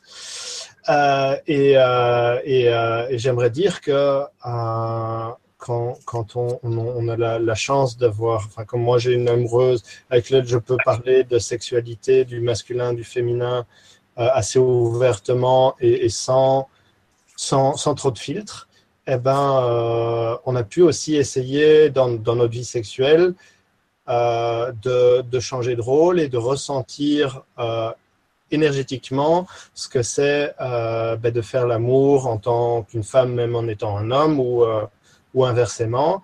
Et ça, ça m'a beaucoup apporté aussi euh, de, de ressentir énergétiquement comment c'est que d'être aimé en tant que, en, tant que femme. Et, euh, et, euh, et, et, voilà, et ça m'a ça m'a d'une certaine manière aussi connecté à ce que Margarita dit comme l'énergie masculine et l'énergie féminine dans sa version un peu euh, brute de décoffrage. Voilà. Qu'est-ce que tu dis? Euh, dans, sa, dans, sa, version la plus basique et essentielle de, de, de, notre incarnation, en fait, parce que ben, la sexualité, c'est vraiment euh, la, connexion à tout ce qui est matériel et l'incarnation. Euh, donc, euh, la, ressentir son masculin et son féminin à ce niveau-là, eh bien, c'est un peu une forme de, base hein, et de, et de début. Alors, est-ce voilà. que vous m'entendez à nouveau? Oui. Ah, super. Armel, on t'a pas beaucoup entendu encore. Est-ce que tu veux réagir par rapport à, à ce qui a été dit ou pas? Euh, remets ton micro. Alors, oui, oui, ça y est. euh, oui, moi j'écoutais euh, très intensément tout ce qui a été dit. Euh, je voulais quand même revenir sur une petite chose, peut-être qu'il serait bon de préciser euh, ce que on entend aussi dans masculin, féminin. Qu'est-ce que ça veut dire? Parce que pense qu'on parle tous de la même chose, mais peut-être qu'il y en a qui ne sont pas. Euh... C'est ça. Eh ben, en fait, tu, m'as, tu, tu, me devances. J'avais envie de vous proposer très brièvement euh, de donner deux mots. Un, un mot qui pour vous euh, incarne le masculin et un mot qui pour vous incarne le féminin. Comme ça, on va voir déjà comment, comment chacun associe quoi à quoi et si on retombe sur les mêmes mots ou si on tombe au contraire sur des, des polarités complètement inverses. Ça peut être intéressant de le faire comme ça de façon ludique. Donc, bah, Armel. Euh, quel mot tu, tu, donnerais pour définir euh, le masculin? Mais vous avez droit qu'à un mot, d'accord? Chacun n'a droit qu'à un mot pour chaque, euh, pour chaque polarité. C'est le jeu. Armel, à toi. Alors pour moi, le féminin, c'est euh, recevoir euh, l'intuition, euh, l'esprit, le grand tout. Enfin voilà, on peut mettre tout ce qu'on veut. Moi, moi dans mon métier, c'est inconscient. Donc réception, si, si, voilà. je, si je résume en un seul mot. Voilà. Et masculin, ça serait action. Voilà. Passer action. Alors moi c'est proche. Euh, féminin j'aurais dit accueil et masculin j'aurais dit réalisation. Allez Lionel à toi. Bah, pour moi c'était euh, masculin rationnel euh, et euh, intuition le féminin. Voilà des choses euh, ces polarités là plutôt. D'accord. Alors Margarita elle a pas son micro coupé. À toi. Alors pour moi le féminin, c'est de l'amour et le masculin, c'est de l'amour. Oh, bah, qui dit mieux? Bon, Mathieu, je crois qu'il dit pareil que toi. Il n'a pas mis son micro, mais il a mis des pouces. Mathieu, rien d'autre à dire? Non, non, si, si. Euh, non, non, si, si. Euh, voilà. euh, c'est juste deux mots, c'est vachement pour un grand bavard ah oui, pour comme toi, c'est un moi. défi, hein. Surtout que l'exploration féminin, ça, masculin sacré, c'est des années et des années là-dessus, mais je vais jouer le jeu. Avant de jouer le jeu, je triche un tout petit peu.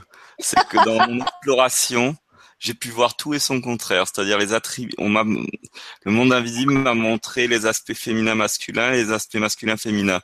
Euh, J'en ai juste un exemple, la déesse basse-tête qui euh, euh, descend sur Terre pour protéger les humains, s'énerve et les détruit tous. Mais c'est la déesse basse-tête qui le fait. Ou d'autres choses. Bon, c'est juste un exemple euh, pour dire que féminin, masculin, c'est c'est des mythologies qui peuvent s'inverser en fait dans la dans la forme. C'est pour ça que je rejoins beaucoup ce qu'a dit Mar Margarita. Il faut dissocier la forme de, des, des énergies, euh, moi que j'appelle immaculées de toute histoire.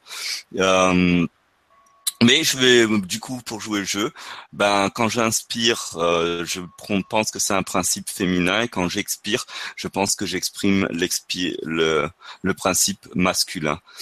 J'inspire, je suis euh, dans le féminin, j'expire, je suis dans le masculin. Voilà, ça sera inspire expire donc. D'accord. Alors Rémi, mets ton micro Rémi? Euh, moi non plus, j'ai pas voulu tricher, donc j'ai pris note euh, et euh, j'ai mis réceptivité pour le féminin et création pour le masculin. Hmm. D'accord. Alors Armel, puisque la question venait de toi au départ, tu disais que ce serait bien de définir le féminin et le masculin pour chacun. Est-ce que tu veux développer un peu ça? Alors moi, je, oui, j'avais envie d'aborder ça parce que j'ai de la chance en tant que psychologue, je, reçois beaucoup d'enfants. Et euh, les enfants, ils viennent mettre cette question euh, vraiment euh, sur la table très, très, très régulièrement. Et je, trouve que de plus en plus, les enfants, notamment les garçons, voilà, plus, plus les garçons, viennent poser cette question, viennent me poser cette question, alors très direct en, séance, hein, où ils me disent, bah, de toute façon, moi, les garçons qui se bagarrent, être le plus fort, tout ça. Moi, je me reconnais pas là-dedans. Euh, j'ai pas, j'y arrive pas. J'aime pas ça. En plus, j'ai pas envie de me bagarrer. Donc, euh, donc, je, je, je veux pas aller là-dedans. Comment, comment je me débrouille dans tout ça Je, je sais pas comment faire. Euh, et donc, du coup, on essaye de regarder ensemble, on essaye de verbaliser tout ça pour les aider effectivement à, à voir qu'ils sont le mariage de ces deux énergies-là, l'énergie du masculin sacré et du féminin sacré, et que euh, et qu'ils sont vraiment touchés euh, en plein cœur, je trouve, les garçons. Euh, enfin, en tout cas, dans les témoignages que j'ai, c'est plus les garçons que les filles. Parce que le côté être voilà dans la bagarre comme je disais tout à l'heure ça leur parle de moins en moins et, et ceux à qui ça parle encore d'ailleurs sont aussi mis à mal parce que ils voient bien que la société leur propose quand même on va dire quand même, même si c'est encore euh, très très répandu, mais leur propose un petit peu moins cette posture euh, d'être euh, le plus fort, etc., etc. Bon, peut-être à part dans le sport où c'est encore un peu comme ça, mais quoique je vois maintenant, par exemple, le football, un sport effectivement qui était très représenté par la gente masculine, est devenu un sport où on, on prône aussi beaucoup l'image, le look, enfin voilà, qui était plutôt du côté féminin avant, et maintenant ils sont très très très touchés par ça aussi dans le foot. Euh, et on voit bien que là, ils essayent de faire un mariage un peu complexe pour eux, mais ils y vont quand même. Donc, euh, c'est un très gros travail qu'ils font. Et donc, pour revenir aux enfants, les garçons euh, me demandent effectivement souvent bah, comment je fais, moi, quelle place je prends dans ce monde-là où on me demande d'être dans le masculin parce que je suis un garçon, mais je n'arrive pas à comprendre comment ça marche. Et souvent, c'est des enfants, effectivement, qui sont restés encore très connectés avec leur part féminine que je pense souvent à des enfants euh, après après 8 ans là où quelquefois les, connexions avec la part féminine, la part masculine euh, commencent à, disparaître. Hein. Il y a un, pas psychique qui, a lieu et quand ils, restent dans cette connexion, eh ben, ils sont en difficulté parce qu'ils savent pas comment faire. Donc on essaye de décrypter ensemble, de voir comment ça fonctionne. J'essaye de leur montrer effectivement tous les codes de, euh, masculins classiques, traditionnels, on va dire, hein, euh, de l'ancien monde. Je vais l'appeler comme ça parce que je trouve que maintenant ça bouge beaucoup, beaucoup, beaucoup. Et essayer de, de, se positionner par rapport à ça. Donc montrer qu'ils ont qu'ils ont bien compris ça. Ils montrent ça aux autres garçons. Ils ont bien compris comment ça fonctionne. Donc, s'ils veulent qu'on rentre, euh, veulent que les autres garçons, enfin eux, rentrent dans ce code, bah, ils vont y rentrer. Mais que pour eux, c'est juste un code et que c'est pas le, c'est pas le code dans lequel ils vont se reconnaître.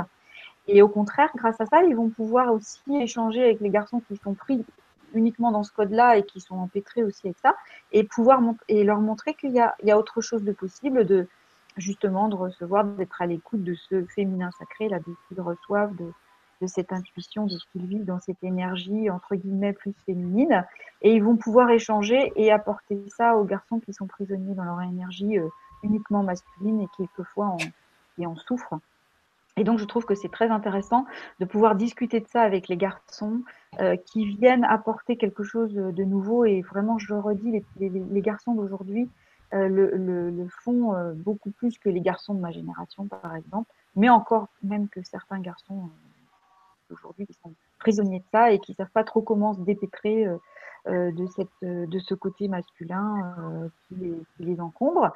Et après, voilà, voilà avec, avec ce beau mélange, parce qu'il faut pas oublier que l'être humain, il, il, il, va dans ses épousailles intérieures, du, comme on dit dans le Tao, du yin et du yang, là, et que c'est l'interaction des deux euh, continuelle qui va, euh, qui va nous, nous, inscrire dans notre euh, énergie dans laquelle on est arrivé. Hein. On est arrivé dans ce monde au moment où il y a plein de choses qui changent. On a, moi, je trouve que je, je, me réjouis tous les jours de voir tout ce qui change, tout ce qui arrive.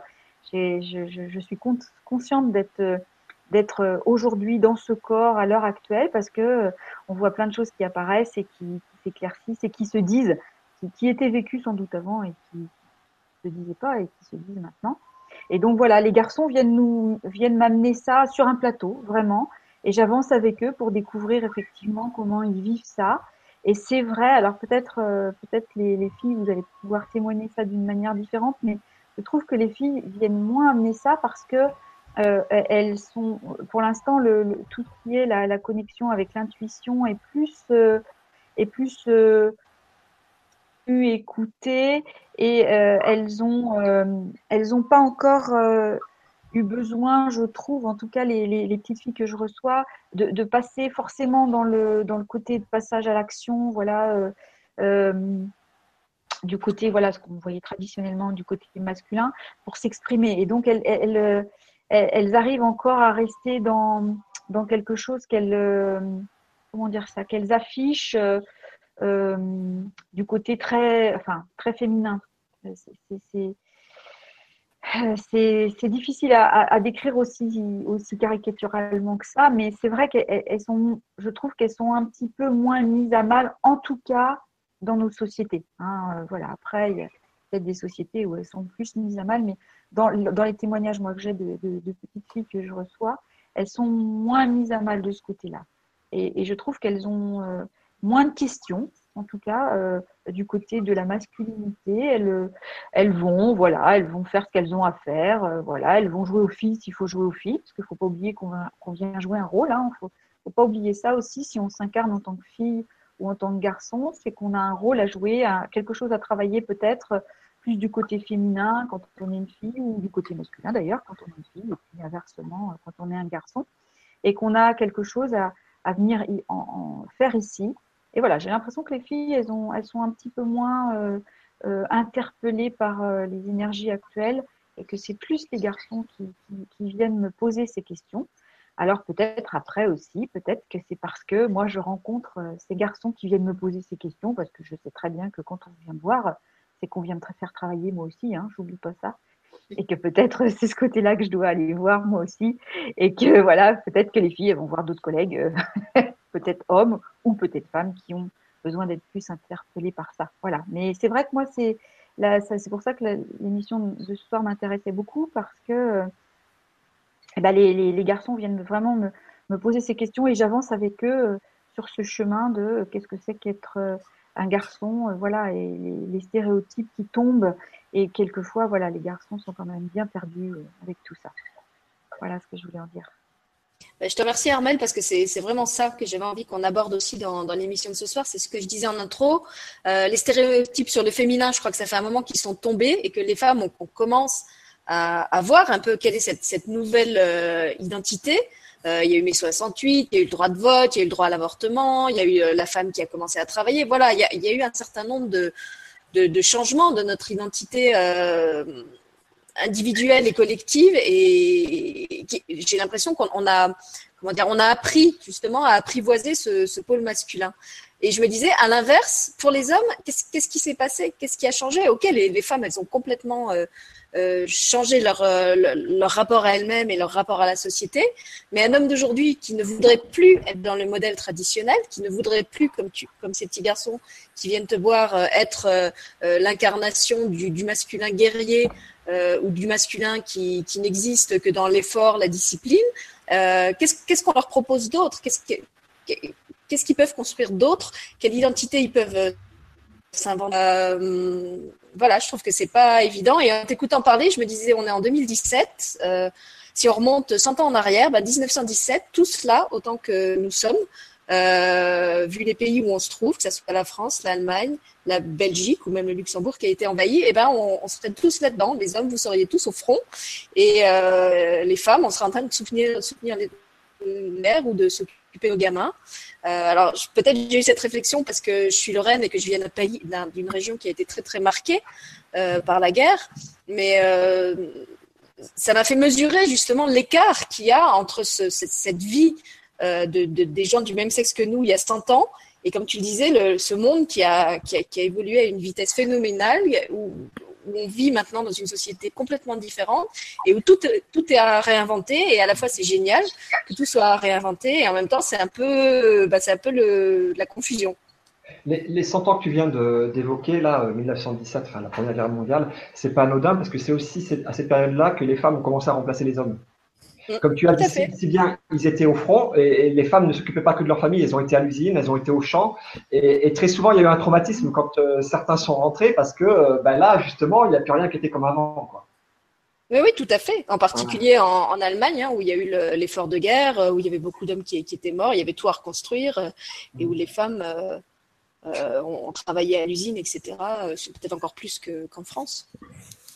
Je, je, je, voudrais revenir sur la question tout à l'heure où le tour a commencé à être fait sur euh, comment nous, dans notre parcours personnel, euh, euh, donc on a, j'ai entendu Rémi avec le tango, ça m'a touché. Ton histoire, Sylvie, Lionel avec son fils, et j'aurais été curieux d'entendre Armel, Margarita sur leur propre parcours et et du coup, je vais, avant de passer la parole, euh, dire juste le mien de, de parcours, comme ça je joue le jeu aussi de cette question qui m'interpellait sur le masculin.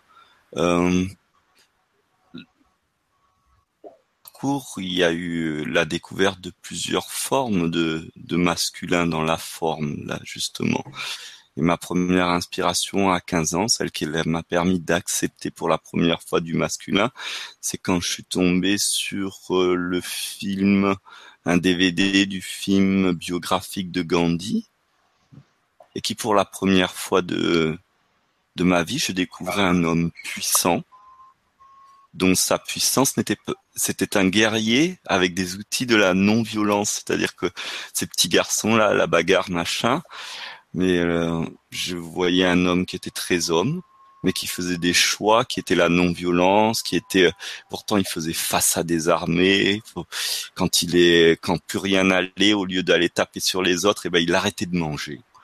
Et, et moi, à 14 ans, ça m'a, je me suis dit waouh, je veux être cet homme-là en fait ce, ce gars-là parce que comme en plus je m'identifiais très fort à lui puisqu'il était maigre à souhait, j'étais maigre à souhait.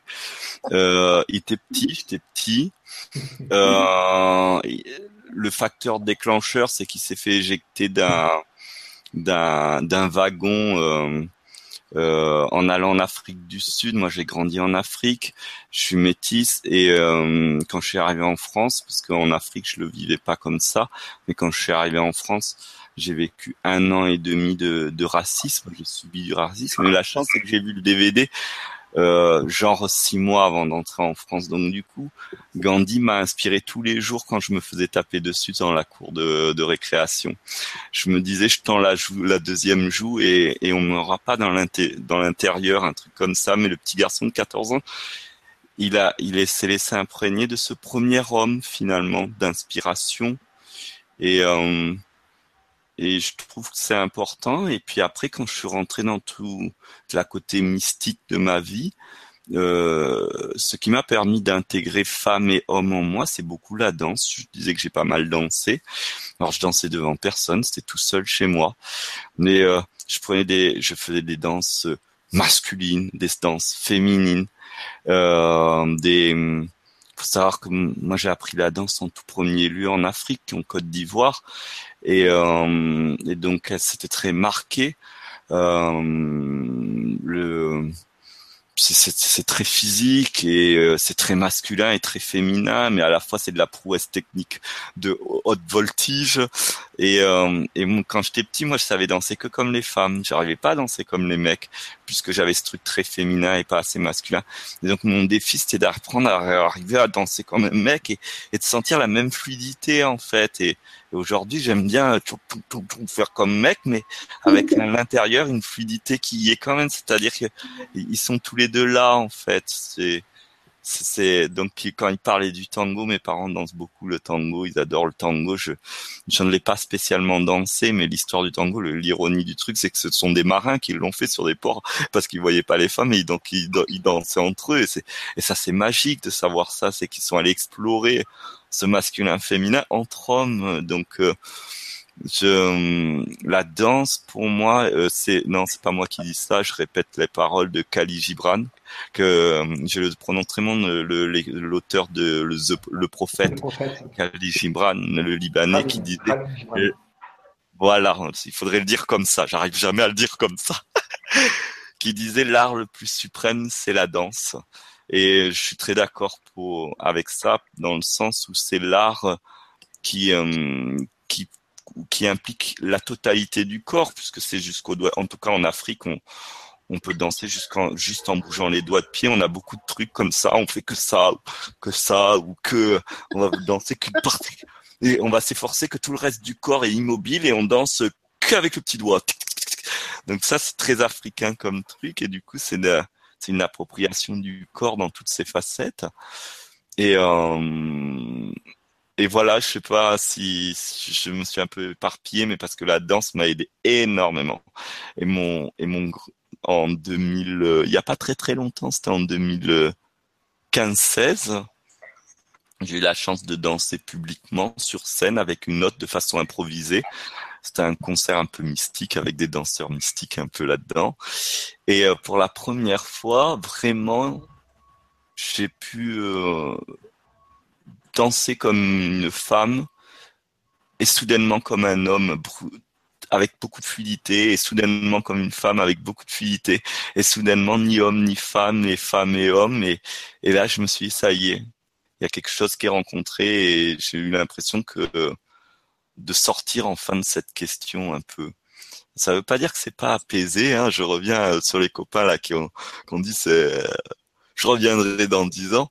Je, je, je pense que homme, femme, c'est c'est ça qui est magique, c'est que euh, grâce à ces années-là qu'on a dit de la deuxième guerre, ben il y a des il y a des des des carcans qui se sont mis avec les générations et qui ont été adoptés et puis on n'a plus réfléchi euh, et puis ça s'est adopté et puis tout d'un coup ça s'est bouleversé et du coup plus que jamais on peut redevenir euh, vraiment ce qui est vraiment l'homme et la femme, c'est-à-dire des êtres en perpétuelle destruction et construction.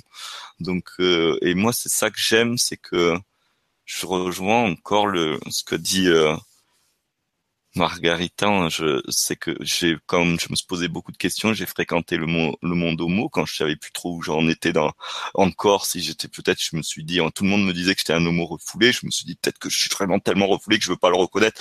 Donc je suis allé voir si j'étais refoulé ou pas. Donc j'ai pu voir que j'étais pas refoulé, mais ça m'a permis d'observer des choses. C'est qu'effectivement, dans le monde homo, j'ai pas mal de potes homo. Il y en a qui sont des vraies femmes dans des corps d'hommes pour euh, et il y en a qui sont des vrais hommes qui honore le masculin et qui n'aime que le masculin et qui aime être avec des hommes hommes. Point. Et j'ai vu ça aussi chez les homos femmes. Et euh, j'ai vu et ça m'a permis aussi de, de me dire mais euh, on peut en fait euh, dans la forme s'exprimera que notre spécificité, rien de plus quoi en fait. Rien de plus, rien de moins et on a cette chance en 2017 que tous les cadres ont tellement explosé que effectivement c'est c'est déroutant, c'est on ne sait pas sur quel carcan se reposer du coup. Mais la chance extraordinaire, c'est que comme euh, il y a plus trop de carcans qui tiennent la route, on peut être soi. Enfin. non plus. voilà. On peut dire la liberté aussi. Amusons-nous et, et, je voudrais juste pour mon parcours, j'ai fait du théâtre et là où vraiment j'ai pu enfin finir de dire oui à l'homme, c'est quand j'ai incarné sur scène devant des copains de répétition un légionnaire qui jouissait du fait parce que j'avais discuté avec des légionnaires et j'avais découvert pour la première fois de ma vie qu'il existait des gens qui étaient soldats par choix et qui aimaient faire la guerre et qui étaient heureux et qu'ils aient déploré du fait quand ils pouvaient pas partir en guerre, quand ils pouvaient pas tuer. Et moi, ça pour moi, comme ça existait pas, je savais pas que que ça pouvait exister. Donc j'ai voulu incarner ce légionnaire et j'ai fait peut-être dix minutes entiers où véritablement j'ai eu, ce légionnaire qui exprimait le plaisir et la joie de pouvoir enfin partir sur le terrain. Tout le moment, il lui était conditionné avec des films porno, avec euh, des, des, des, coups de bagarre, avec de la drogue, avec de l'alcool, et, et que euh, ensuite, quand on les lâchait enfin sur le village, il était tellement content de pouvoir aller tuer et pouvoir violer les femmes et pouvoir euh, soumettre les enfants. Et, et quand j'ai évacué tout ça dans ce personnage, j'ai compris qu'en fait, euh, je pouvais accepter le masculin, qu'il cette expression-là n'était pas le masculin en fait. C'était juste une déviance et une femme a des déviances, un homme a des déviances. Je veux dire, on, a, on est tous, euh, on a tous nos pathos quoi en nous, mais ça veut pas dire que ça c'est l'homme et ça c'est la femme. Et moi, ça a été vraiment un grand passage ce moment où j'ai joué cette scène et que je me souviens que les copains qui me regardaient, ils m'ont dit, si on ne connaissait pas, on aurait eu peur et on aurait appelé la police, quoi. et moi, je leur ai dit, mais moi aussi, à un moment donné, j'ai failli avoir peur de moi-même dans le personnage tellement que j'étais investi. Je leur ai dit, mais je suis content parce que c'est comme si que je m'étais libéré enfin et autorisé enfin quelque chose qui m'avait empêché d'être un homme jusque-là, en fait. Euh, et donc pour les petits garçons et pour tous les hommes qui nous écouteraient, on peut re, on peut, on a le droit d'être un homme guerrier et cet homme guerrier, c'est un homme aussi qui est un homme protecteur, un homme qui est, qui est prêt à, bah finalement, il a envie de rester chez lui, il a envie d'être avec ses enfants, mais il va assumer le fait de faire face à l'adversité pour que ses enfants vivent. C'est aussi ça parce qu'on voit que la version, comme si c'était un gars qui s'ennuyait, qui était méchant et qui allait expulser sa méchanceté sur les autres. Mais euh, mais si on revient à la forêt, s'il y a un lion qui nous attaque, est-ce que je me défends ou pas euh, Oh non, c'est pas bien la violence. Bon, mais ça va pas durer longtemps hein, cette histoire, parce que le lion c'est la fin et qu'on lui dit bon, mais moi j'aime pas la violence, alors bah, c'est fini, il y a plus personne. C'est et notre organisme sera pas trop d'accord avec ça. voilà. Merci Mathieu. Ben, en fait, je voulais passer la, parole à Margarita, comme tu avais parlé de, danse, mais elle doit avoir un problème de connexion. Je vois qu'elle est, elle est ressortie. Ce que tu me racontes euh, à propos du lion, ça, me fait penser justement à un film que mon, fils m'a fait regarder. Il avait d'abord regardé seul. Euh, je crois que ça s'appelait le, Clan des Rois ou un truc comme ça. Et c'est un film dont les héros sont des lions, justement. Euh, donc c'est vraiment tourné avec des lions et puis ce sont des, dialogues humains qui mis par-dessus. Et c'est l'histoire d'une lionne euh, qui justement ne veut pas tuer, elle veut devenir euh, végétarienne parce que, euh, bah, pareil, violence. Euh, donc évidemment, elle commence par se mettre tout son clan à dos parce qu'elle ne chasse pas et qu'elle n'est pas utile au clan du fait qu'elle ne veut pas tuer. Jusqu'au jour où en fait, elle est non seulement en danger, mais son propre enfant est en danger parce que comme elle ne veut pas chasser, son lionceau qui est petit n'est pas en mesure de de chasser lui-même.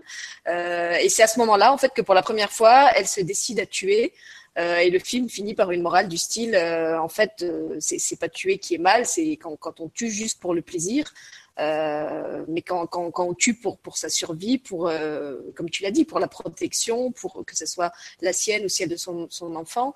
je pense qu'effectivement, quand on, on, on, a une, une vision de la, comment dire, de, cette force de protection, de cette force sécurisante euh, qui est souvent euh, incarnée par l'homme, qui a été euh, déviée, qui a été caricaturée, qui a été dans l'agression gratuite, dans, la violence gratuite, on peut effectivement la, refuser ou la, refouler, jusqu'au moment où on se rend compte que basculer dans l'extrême inverse, eh ben c'est aussi ouvrir la porte à toutes les comment dire, au fait de se faire piétiner, quoi, de de, de, plus être capable de, de, de défendre son espace.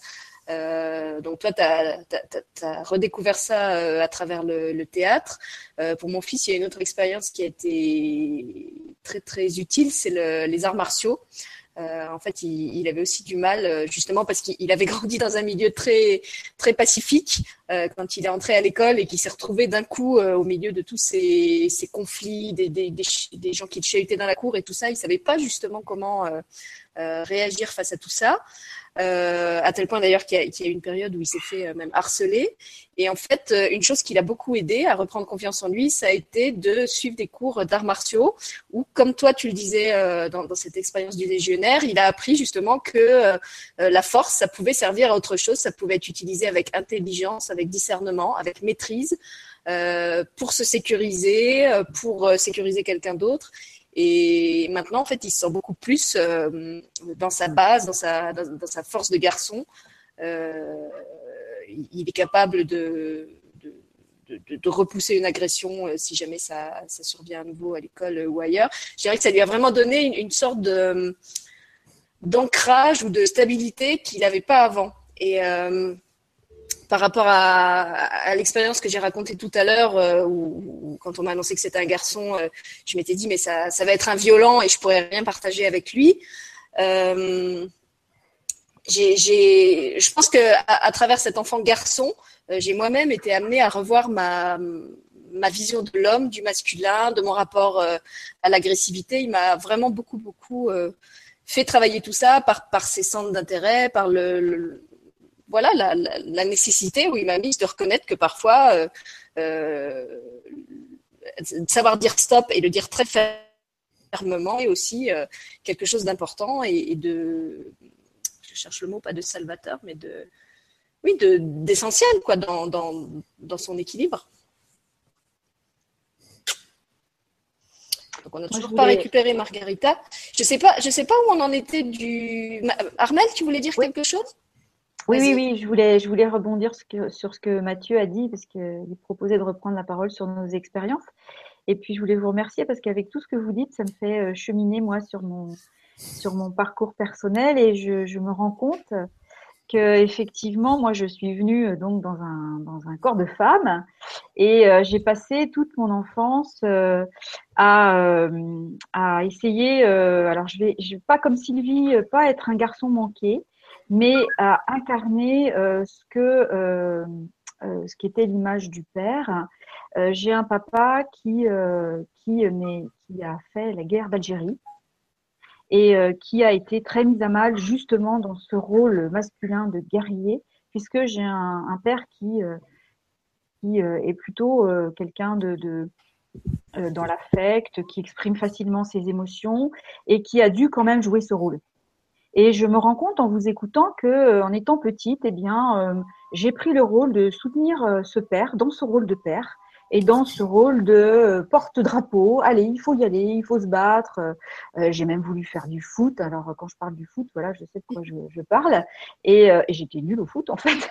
J'avais très peur au foot. Et je me suis rendu compte jusqu'à la jusqu'à l'adolescence, enfin, je m'en rends compte maintenant, que j'ai essayé de soutenir ce père dans ce rôle euh, euh, voilà, de, de, de, de force, d'incarner quelque chose, euh, une volonté, dans des combats, enfin voilà, des choses comme ça. Ce, ce dans quoi mon père n'était pas, hein, mais voilà, j'ai pris ce rôle-là en tant qu'enfant.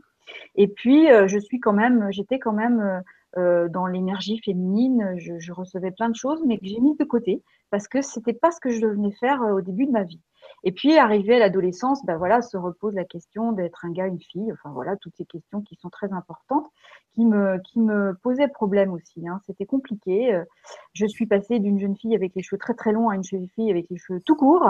Voilà, je, je continuais dans ce, dans ce mode-là de, de, garçon, de, de, de faire de lance, de, râleuse, enfin celle qui vient euh, incarner quelque chose d'une force. Et puis, euh, euh, arrivé à une vingtaine d'années, eh bien là, mais j'allais dire vraiment, mais retomber dessus.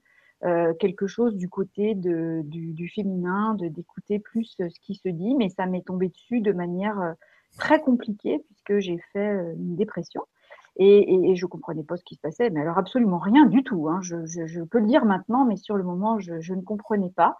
Et tout mon parcours depuis, effectivement, est de retourner euh, écouter ce que cette femme est venue euh, dire ici, euh, en s'incarnant en tant que femme et en essayant de marier effectivement euh, le côté féminin avec le côté masculin, avec beaucoup plus de douceur maintenant. Voilà, je suis plus du tout dans, dans, dans le côté revendicateur, etc., etc et euh, beaucoup plus dans l'équilibre, euh, dans, dans, cette écoute effectivement d'équilibre euh, de ce qui se dit dans le féminin sacré, dans le masculin sacré.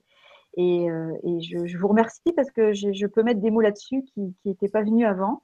Et c'est très agréable de voir ce parcours sous cette, cet angle-là et puis de vous entendre parler effectivement de ce que c'est que, que le masculin pour tous ces hommes qui viennent en parler là euh, c'est intéressant parce que je, retrouve aussi ça. Moi, j'ai deux fils et j'ai de la chance de, pouvoir euh, entendre dans ces deux, garçons euh, deux, façons très différentes de, l'exprimer et de, le découvrir euh, tous les jours. C'est très, très agréable. Voilà, j'avais envie de partager ça avec vous parce que je trouvais que c'était très joli tout ce, que, tout ce que notre énergie commune nous a apporté. Là, enfin, en tout cas, moi, m'a apporté et permis de, de mettre en mots puisque les mots sont si importants pour moi et dans mon métier.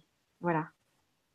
merci Armel pour ton, ton beau témoignage. Vous vous rendez compte, on a fait une, une consultation à la psychologue. C'est quand même incroyable.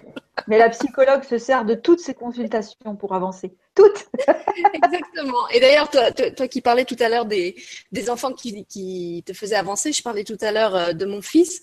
Euh, c'est vrai que passer cette, cette période de, de, rejet, justement, chaque fois qu'il il, me parlait de, de, ces trucs guerriers, euh, de, ces jeux auxquels il s'intéressait, tout ça, et que je voulais absolument pas partager avec lui, au bout d'un moment, je me suis dit, mais de quel droit je lui impose euh, mes, choix et mes, valeurs à moi? Peut-être que lui, c'est quelqu'un qui, pour sa construction, déjà effectivement, c'est un garçon, et peut-être que dans sa construction euh, intérieure, il a besoin d'aller se confronter à ce tout, cet héritage guerrier qui fait partie de son identité de, garçon, euh, pour se structurer, pour se rassurer. et même si moi, j'aime pas cette violence, parce que justement, j'en ai eu sûrement un, rapport trop trop une vision trop caricaturale. Euh, j'ai pas le droit de lui imposer ma, ma non-violence à la Gandhi, euh, comme dirait euh, comme dirait Mathieu. Euh, peut-être que lui, il a besoin d'aller vers autre chose. Peut-être que dans d'autres incarnations, il a été un, un esclave et quelqu'un de super opprimé, et que dans cette incarnation-ci, il vient justement apprendre à dire non, apprendre à se défendre, apprendre à se repositionner. Euh, très fermement contre contre les agressions. Euh, donc voilà, ça m'a ça m'a vraiment fait évoluer dans mes dans mes, comment dirais-je, mes, mais oui, mon, mon, ma pyramide de valeurs. Euh, et, et, ça m'a donné, ça m'a obligé à une ouverture d'esprit euh, en me disant ok, il euh, y, a des choses que je peux toujours pas partager. Par exemple, il y a, des, films qui regardent que moi je veux absolument pas regarder. Il euh, y a des terrains qu'on partage sans problème, et puis il y en a d'autres où on, négocie. Et je trouvais que justement le fait qu'il ce soit lui qui me propose de regarder ce fameux film avec la lionne qui voulait pas se défendre et qui finalement à la fin reconnaissait que quelquefois un petit peu d'autodéfense c'était quand même nécessaire. c'était sûrement pas un hasard. Voilà, donc j'ai reçu un petit texto de Margarita qui nous dit qu'elle a des problèmes de connexion, c'est pour ça qu'elle est sortie. J'espère qu'elle va réussir euh, à revenir avec nous.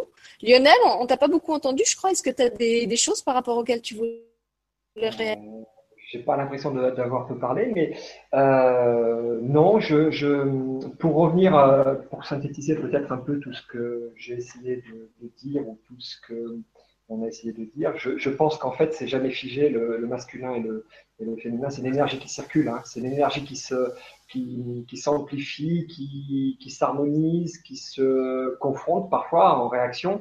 Mais c'est toujours, c'est jamais complètement figé. Hein. Moi, c'est mon, c'est mon, comment dire, c'est ma, c'est ma, c'est mon opinion et c'est ce que je ressens profondément quand je me confronte à ça.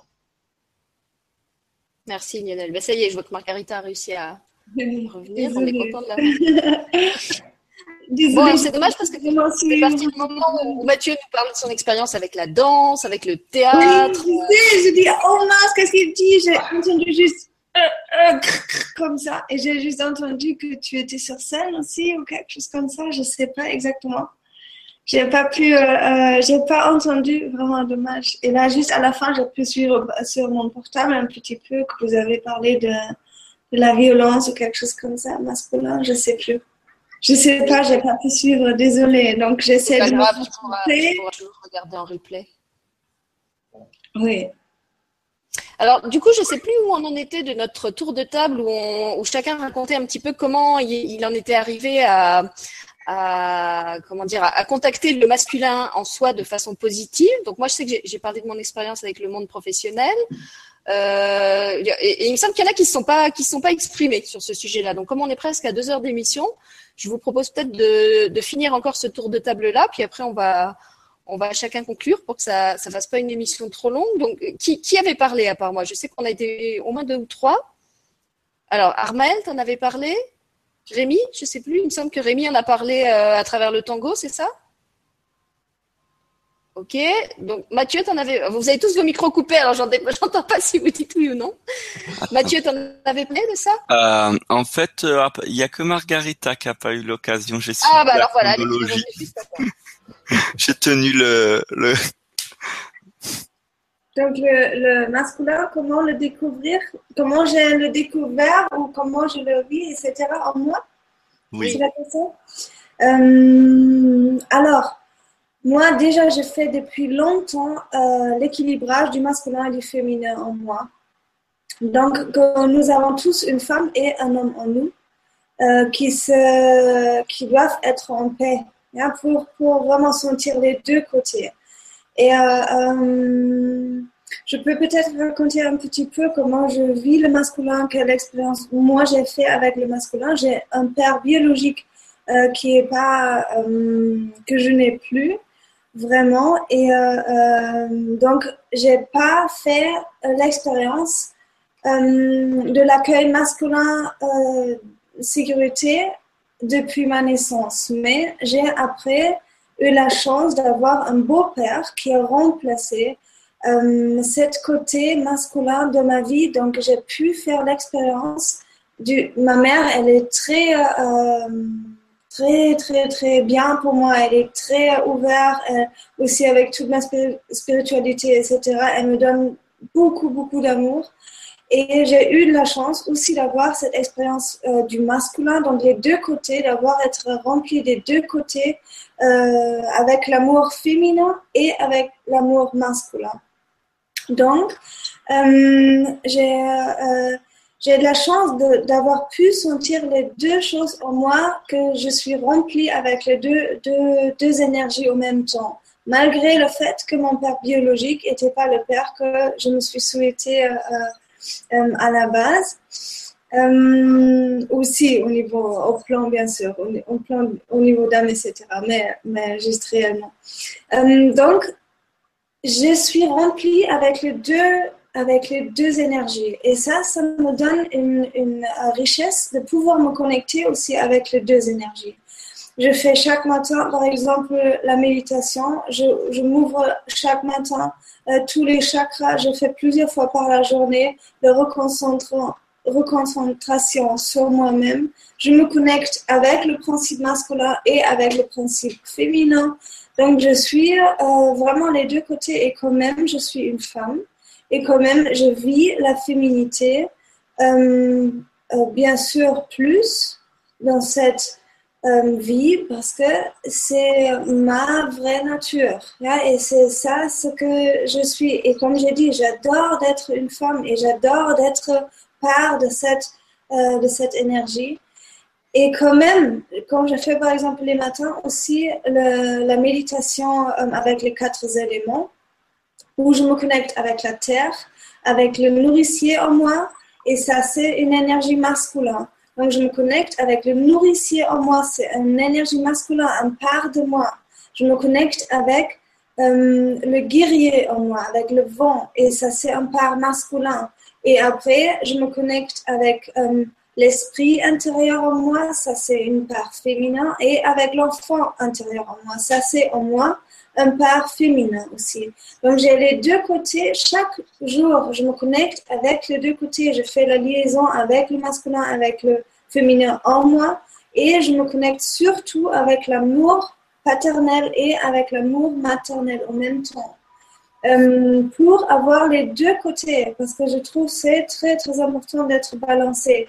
Et quand même, je me prends plus le droit de vivre le féminin, d'être là, d'être en contact avec euh, toute ma force féminin, avec toute ma fragilité, avec tout ce que je peux exprimer dans ma pureté du femme.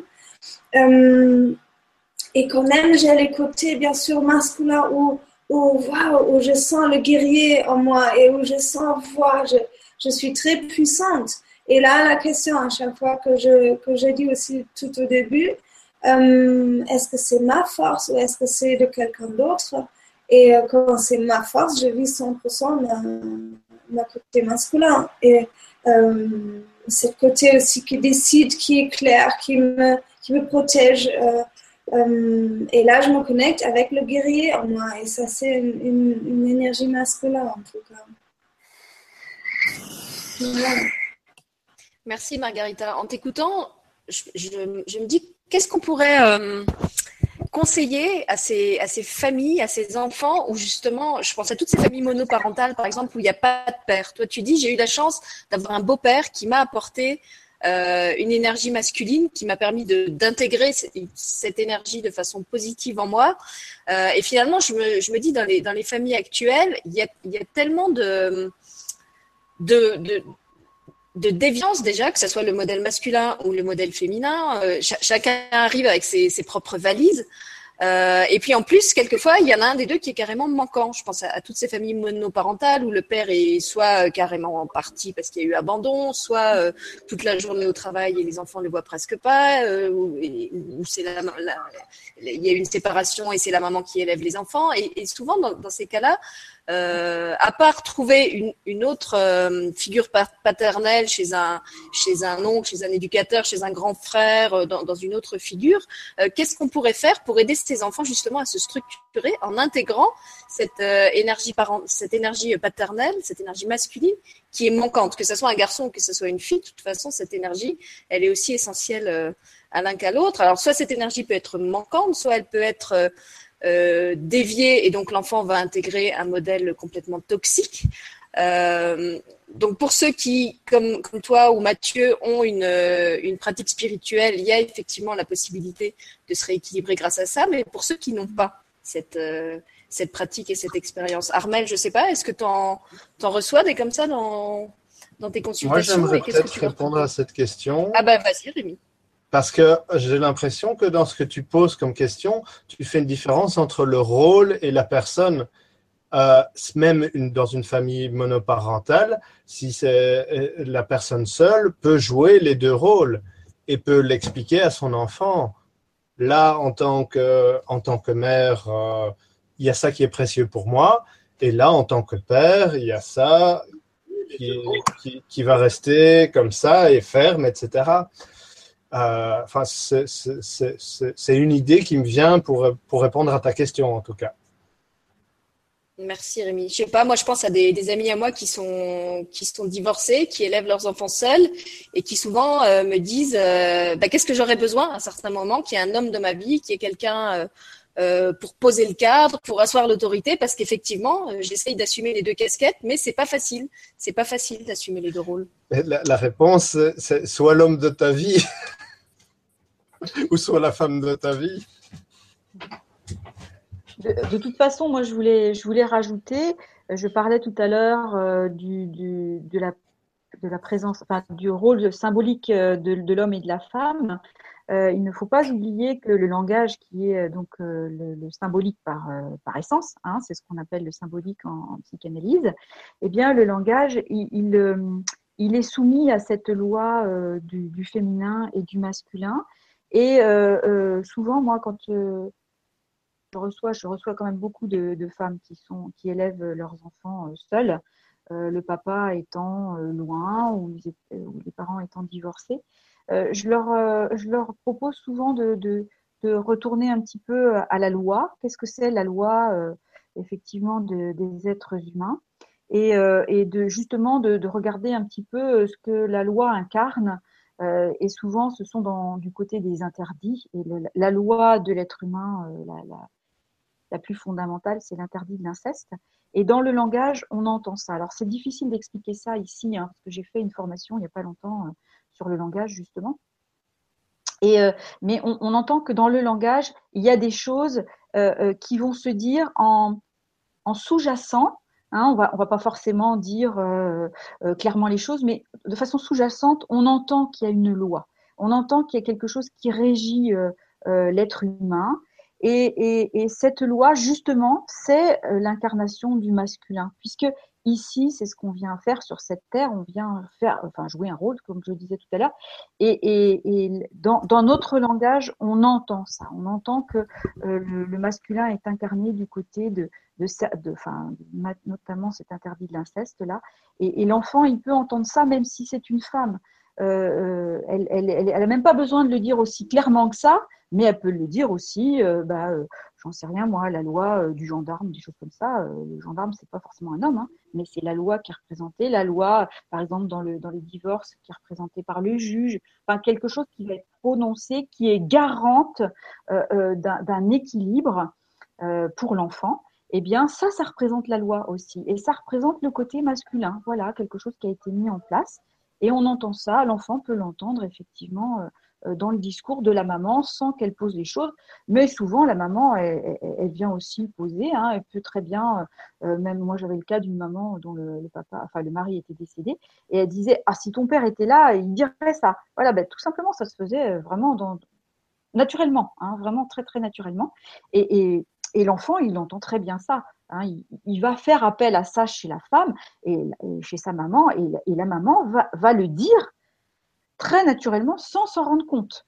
Hein. Alors après, aller voir si la maman n'est pas euh, euh, pas des, pathologies, là, il faut faire attention, c'est un petit peu particulier, mais, mais quand même, elle, a intégré ça, elle aussi. Si elle a intégré ça dans son fonctionnement, eh bien, l'enfant va l'entendre. Et ça n'a pas besoin d'être incarné forcément par un homme, et même quelquefois, voilà, l'homme n'incarne pas ce côté euh, très euh, structurant, et pourtant, il incarne son rôle masculin très très bien comme l'ont décrit tous les hommes ce soir. voilà, l'enfant en entend quelque chose, il arrive à se repérer. L'enfant, il comprend beaucoup, beaucoup de choses hein, qui ne lui sont pas dites. Et s'il ne les comprend pas, de toute façon, il vient poser la question. Voilà. Merci Armel. Quelqu'un veut réagir encore?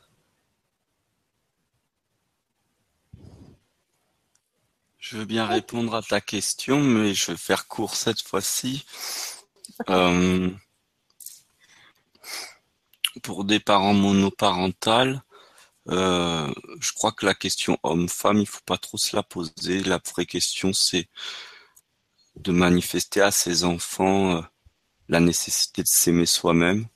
Et plutôt que de leur dire ou de les inviter à s'aimer, c'est nous, en tant que parents adultes, euh, ben d'incarner cette valeur et de faire l'effort d'être en accord avec soi, d'être authentique, et de, et de, et de pas à pas tomber en amour pour soi-même.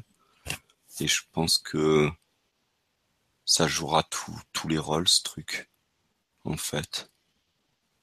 Voilà. Merci Mathieu.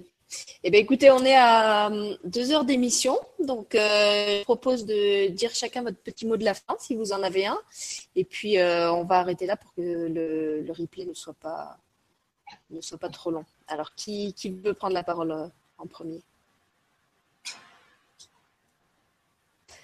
Allez, Lionel, tu n'as pas, ton micro coupé? Alors, je te donne la parole à toi. Euh, non, mais c'était une, belle émission, comme d'habitude, euh, vaste j'ai l'impression qu'on définissait beaucoup le masculin euh, par l'enfant. Euh, c'était assez étonnant. Donc, j'étais très heureux de, participer à cette émission de façon euh, complètement improvisée et soudaine. Voilà. Merci beaucoup. Bonne soirée à tout le monde. Et merci d'avoir remplacé, enfin, pas remplacé, ah. d'avoir répondu présent au pied levé. et de, nous avoir apporté ton point de vue d'homme, de, papa, de garçon. C'était bien de, de t'avoir avec nous, même si ce n'était pas prévu. Avec plaisir. Margarita Ah, elle a coupé son micro, elle ne veut plus parler. Coupez ton micro, Margarita, on ne t'entend pas.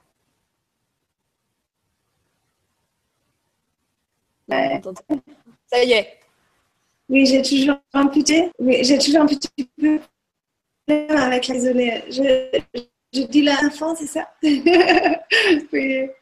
J'ai pas pu. Je demandais si, si tu avais un petit mot de la fin pour, euh, pour la fin de l'émission ou si je passe la parole. Euh, oui, moi, euh, je ne sais pas si on m'entend bien parce que je crois que ça Oui, oui, on t'entend très bien. je veux juste encore revenir sur le fait que si un homme a un problème de, de, vraiment sentir le masculin ou de se connecter avec le masculin ou comment incarner le masculin, que c'est vraiment aussi au niveau du euh, karmique, au niveau des énergies, où il faut euh, regarder ce problème. Qu'est-ce que j'emmène sur cette vie-là qui me bloque dans mon masculin? Qu'est-ce que, qu'est-ce que j'emmène au niveau historique, au niveau de, de de mon peuple et pourquoi j'ai un problème avec sa religieuse, etc. Ce sont toutes les questions sur tous les niveaux où on peut attaquer euh, cette question du masculin. Et, euh, et bien sûr, Mathieu a totalement raison euh, que l'amour envers soi-même, c'est vraiment l'essentiel et le plus important. Et juste de savoir qu'il y en a les deux côtés, masculin, féminin, le haut et le bas. C'est très très important et moi je veux juste encore dire que c'est vraiment aussi une question karmique au niveau des âmes. pourquoi ça bloque souvent chez les hommes ou aussi chez les femmes. voilà.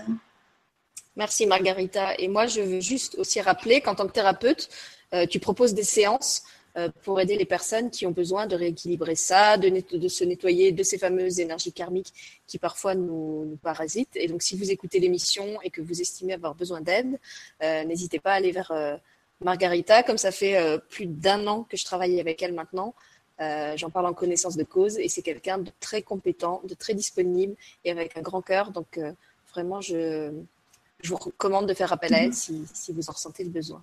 Et puis on parlera aussi, avant de finir l'émission, de ce que propose Mathieu, parce que lui aussi euh, aide les personnes euh, dans ce cas-là. Je vais peut-être passer la parole euh, à Armel ou Rémi, et puis on, finira par Mathieu, comme ça il nous parlera de, ce qu'il propose justement.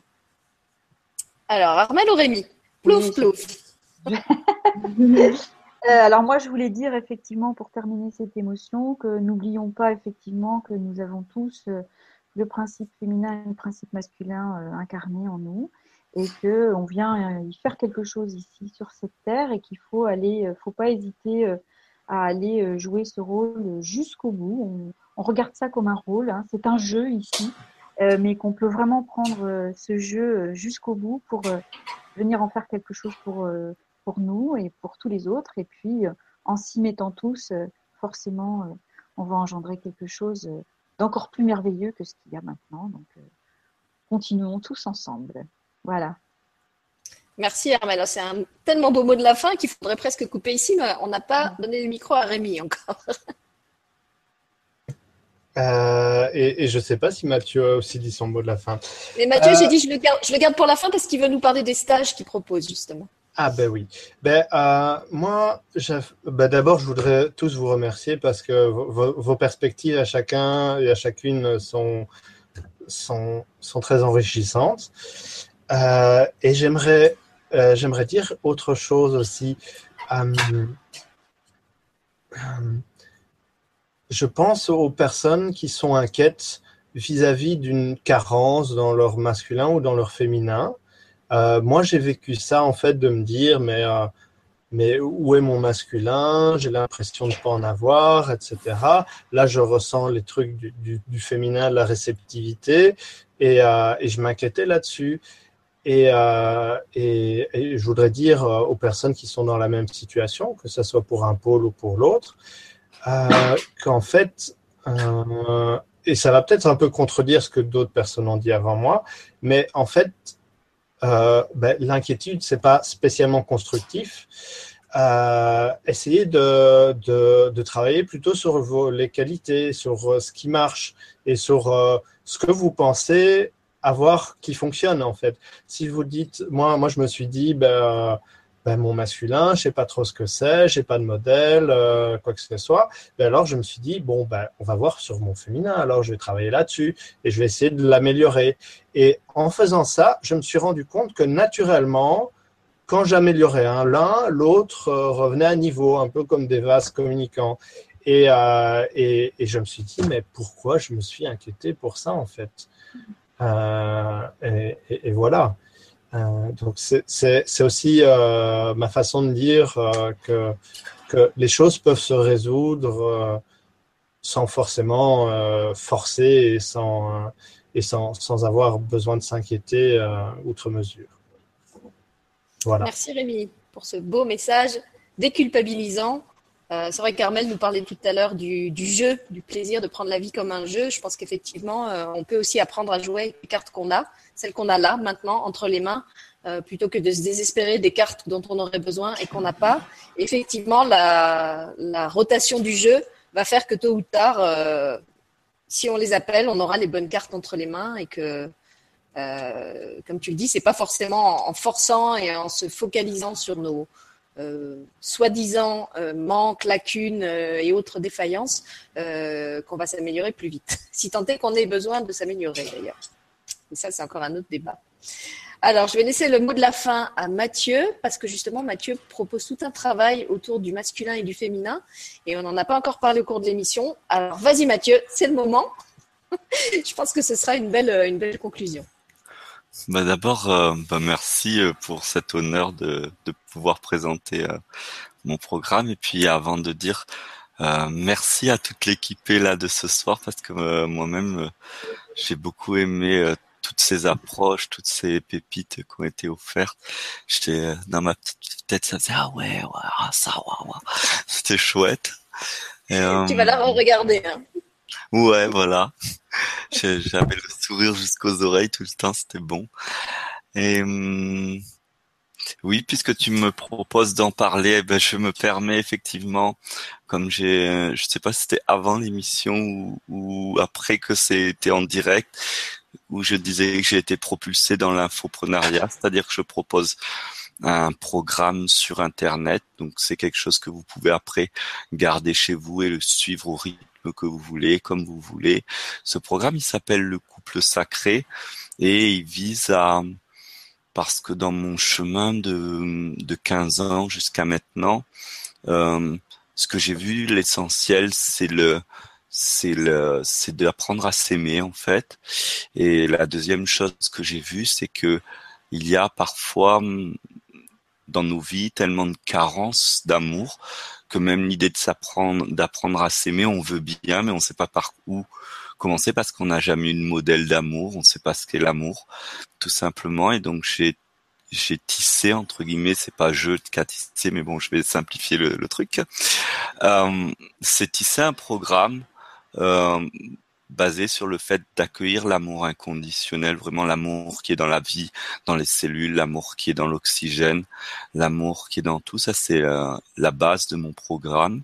Puis de s'ouvrir, euh, euh, à chaque fois c'est accompagné d'exercices à faire tous les jours qui sont très simples puisque c'est ça peut aller entre 30 minutes, 5 minutes et pour les gourmands et qui ont le temps et qui sont gourmands, ça peut être 20 minutes par jour, mais 30 secondes c'est déjà énorme. Et euh, le premier temps, c'est de viser à laisser l'amour ouvrir notre propre cœur pour nous apprendre à nous aimer nous-mêmes et apprendre à aimer. Le deuxième module, c'est vraiment qu'on on, s'ouvre à l'amour maternel universel, à l'amour paternel universel, et euh, à être inspiré par l'énergie du féminin sacré, du masculin sacré, immaculé de toute histoire. C'est très important parce qu'en fait, dans la forme, tout, tout est possible c'est juste de d'être réinspiré là-dedans. Euh, et puis enfin, le troisième module, c'est de c'est de pouvoir épanouir sa lumière et de l'exprimer euh, cette fois-ci un peu de façon thérapeutique, c'est-à-dire en en partageant sa lumière avec toutes nos histoires passées, qu'elles soient avec nos ex, qu'elles soient avec nos parents, qu'elles soient avec les patrons, les patronnes, nos enfants, choses, et qui va venir euh, réconcilier tout ça à l'intérieur de nous. Et puis après, euh, comme je suis, vous avez vu, bavard, euh, eh bien, euh, il y a des bonus avec plein d'autres vidéos qui vont compléter sur pour mieux comprendre, par exemple, comment s'est construit les grands archétypes du féminin, qu'on pourrait appeler aussi charge karmique, euh, le grand, les grands principes du masculin, ce qu'on pourrait appeler charge karmique aussi, ce qui permet d'observer, quand on le comprend, on peut décaler, on peut comprendre la nuance entre l'énergie du masculin sacré et les charges qui se sont construites à travers l'histoire et qui se sont déformées à travers les générations successives, que ça, du féminin, du masculin, et c'est un programme que je propose. Euh, n'hésitez pas à aller sur la page Facebook qui s'appelle Être aimé, le couple sacré. Voilà, vous regardez, il y a plein de vidéos, il y a des capsules, il y a des machins. Si vous aimez, si vous êtes touché, et si vous avez envie d'être l'acteur de vous-même, mais avec des outils qui vous soutiennent, et eh ben j'ai proposé ça. Voilà, c'est euh, ça y est, j'ai parlé. Merci Mathieu. Je rappelle que de toute façon, vous avez dans le descriptif de la vidéo les liens vers les sites ou pages Facebook de tous les invités, donc que ce soit Margarita Caritas, rendez-vous, que ce soit Lionel, euh, qui travaille, on n'en a pas parlé ce soir, mais qui, donne des séances en bibliothérapie, euh, que ce soit Armel, que ce soit euh, Rémi, qui lui ne donne pas de consultation, mais qui est toujours de bons conseils aussi. Donc si vous voulez les retrouver, vous retrouvez les liens dans la, dans, dans, ce descriptif-là. Euh, concrètement, Mathieu, si, si, des gens veulent suivre ce, ce, programme dont tu viens de parler, comment ça se passe? Donc, Ils s'inscrivent et ils reçouvent les, le, le, pack de vidéos, ils les, ils les, dégustent au rythme qui est le leur et il y a un feedback avec toi ou... Ils vont en fait avoir une entrer dans une une fois qu'ils se l'ont fait, ils rentrent dans une plateforme de formation ils recevront le premier atelier euh, avec des, un PDF pour expliquer l'exercice, des audios, ça. Euh, une semaine après, se débloque le deuxième atelier, une semaine après le troisième atelier, une semaine après les bonus. Et puis il y a un forum. Et moi, je m'engage parce que comme j'ai une vie, euh, j'ai choisi d'être très papa, donc euh, pendant trois jours dans la semaine, je travaille absolument pas euh, dans le, euh, je travaille pas. Je fais un autre travail, c'est être papa à 100% avec mes filles. Donc du coup, une fois par semaine, je m'engage à passer sur le forum et répondre aux questions. Voilà, sachant que il y a des heures de vidéos qu'on peut écouter, réécouter, avec une multitude d'informations parce que c'est le fruit de 25 ans de et d'expérience et d'inspiration comme j'ai expliqué euh, hors antenne, j'ai médité euh, longuement dans les pyramides d'Égypte, à Philae, dans les lieux de naissance de, du Bouddha, dans de plein d'endroits. J'ai été initié par des pygmées au, à, au et, et, je ne sais pas, je peux pas vous faire la liste puisque j'étais un passionné et que ça fait 25 ans et que c'est comme si j'en avais vécu 40 000 vies parce que j'ai tout fait à fond. Voilà. Et, euh, et que ma vie euh, pépère dans une maison avec des enfants et un boulot plus routinaire n'a commencé que très tard dans ma vie et, je joue ce jeu avec euh, beaucoup de choix du coup. Euh, donc c'est très riche. Il y a rien qu'en écoutant plusieurs fois les vidéos, ça ça répond à des multitudes de questions et je propose beaucoup de petites méditations audio, audio à se télécharger pour pouvoir les écouter autant qu'on veut parce que je sais qu'il y a des gens même si je crois que le seul maître, c'est celui qui est à l'intérieur de nous qui est le meilleur.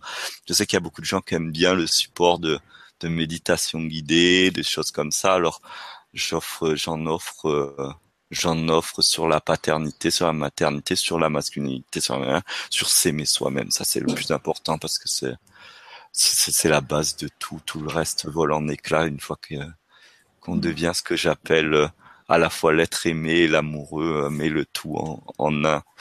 Euh, le reste, ce n'est que cerise sur le gâteau. Merci Mathieu. Je repasse le micro à Rémi parce qu'il disait oui. voulait rectifier quelque chose.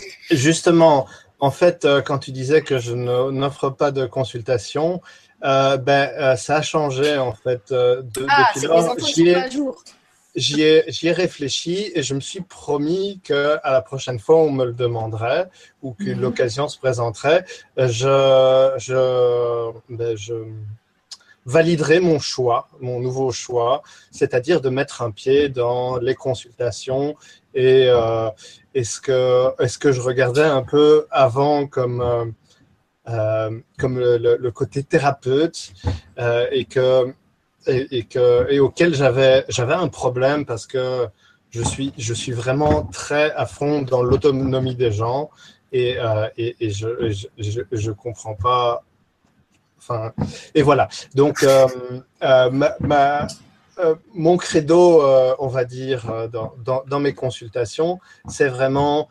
l'autonomie et essayer de, dans la plus grande par partie, de laisser tomber le mental et d'évoluer sans se raccrocher à des outils et des constructions et des étiquettes mentales pour, pour avancer dans sa vie et essayer de le faire le plus naturellement possible. Voilà. Bon, bah alors du coup, vous avez le choix parce qu'ils proposent tous des consultations, que ce soit Armel, Lionel, Margarita, euh, Mathieu et maintenant même Rémi. Donc il n'y a plus qui n'en propose pas. Alors, Moi, je fais, que des toi. Je fais des vibracapsules, pour l'instant, ça me suffit. et puis, je fais des émissions, je ne peux pas tout faire. en tout cas, moi, j'étais ravie de proposer cette émission euh, avec cette équipe euh, semi-improvisée, puisque c'était pas l'équipe de départ, mais une fois de plus, euh, la vie a très bien fait les choses et C'était vraiment euh, très équilibré, très fluide. J'ai vraiment eu beaucoup de plaisir euh, à faire cette longue émission avec vous. J'espère que les gens auront autant de plaisir euh, à la regarder en replay, même si elle est un petit peu plus longue. Je m'excuse du coup auprès des gens qui étaient là côté public, à qui j'ai pas du tout donné la parole, parce qu'on a tous été tellement bavards que j'ai pratiquement pas été voir le chat. Mais je viens d'aller jeter un œil et il y, y a, presque pas de, questions, sauf une petite question bonus qui s'adresse à toi, Lionel. C'est Marie-Pierre qui sur le chat. Euh, oui, oui, tu vois, tu étais l'invité improvisé, il fallait que tu sois là parce que la question bonus est pour toi. Donc c'est Marie-Pierre euh, sur le chat qui demande, Lionel, quel livre représente le masculin pour toi? Et puis on va finir sur cette petite question bonus. euh, alors, ah bah t'as voulu venir, maintenant il faut que tu mouilles ta chemise, Lionel. Pour moi, il y a un livre qui m'a fait prendre conscience de beaucoup de choses. C'est un, un auteur américain contemporain qui s'appelle Richard Russo. Et le, le titre du livre, c'est Un homme presque parfait. Ah. Et c'est un roman. Euh, Richard Russo a eu le prix Pulitzer, euh, je ne sais plus en quelle année, euh, à la fin des années 90 ou au début des années 2000. Et c'est un roman américain hyper intéressant qui se passe dans une petite ville, quelqu'un proche de, de, la retraite. Donc c'est vraiment un homme presque parfait. c'est un roman merveilleux. Je, je pense qu'il faut le regarder. Euh, ce livre, il faut le lire et, il apporte des choses. Et à ne pas confondre avec Monsieur Parfait, les petits livres pour enfants, hein, qui m'est tombé euh, de la main, qui m'est tombé sous la main dans la bibliothèque de mon fils il n'y a pas longtemps. Donc moi j'aime beaucoup Un homme presque parfait de Richard Rousseau. Il y a Monsieur Parfait qui existe. Pour la petite histoire, euh, je crois que Un homme presque parfait a été euh, porté au cinéma euh, avec Paul Newman. Paul Newman, euh, un de ses derniers rôles, je pense que ça peut, ça peut donner envie de lire le livre qui est quand même un gros pavé à beaucoup de gens. Voilà. Merci Lionel. Eh bien écoutez, moi Avec je trouve plaisir. que vous avez tous été invités absolument parfaits, pas presque, complètement.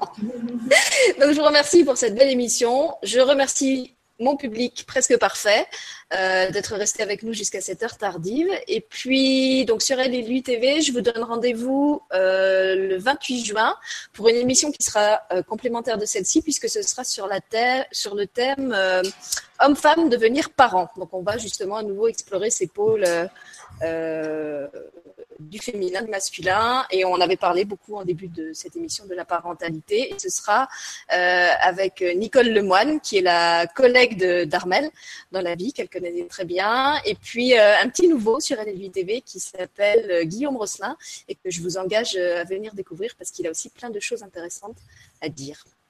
Voilà, et puis je vous donne rendez-vous aussi jeudi, euh, ce jeudi, comme chaque jeudi, avec Margarita, puisqu'on propose, euh, enfin Margarita propose des méditations guidées.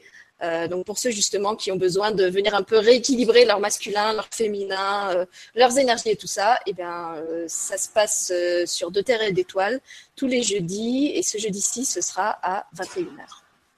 Voilà, merci à tous et à très bientôt. Bonne nuit et bonsoir. Bonsoir. Au revoir. Au revoir.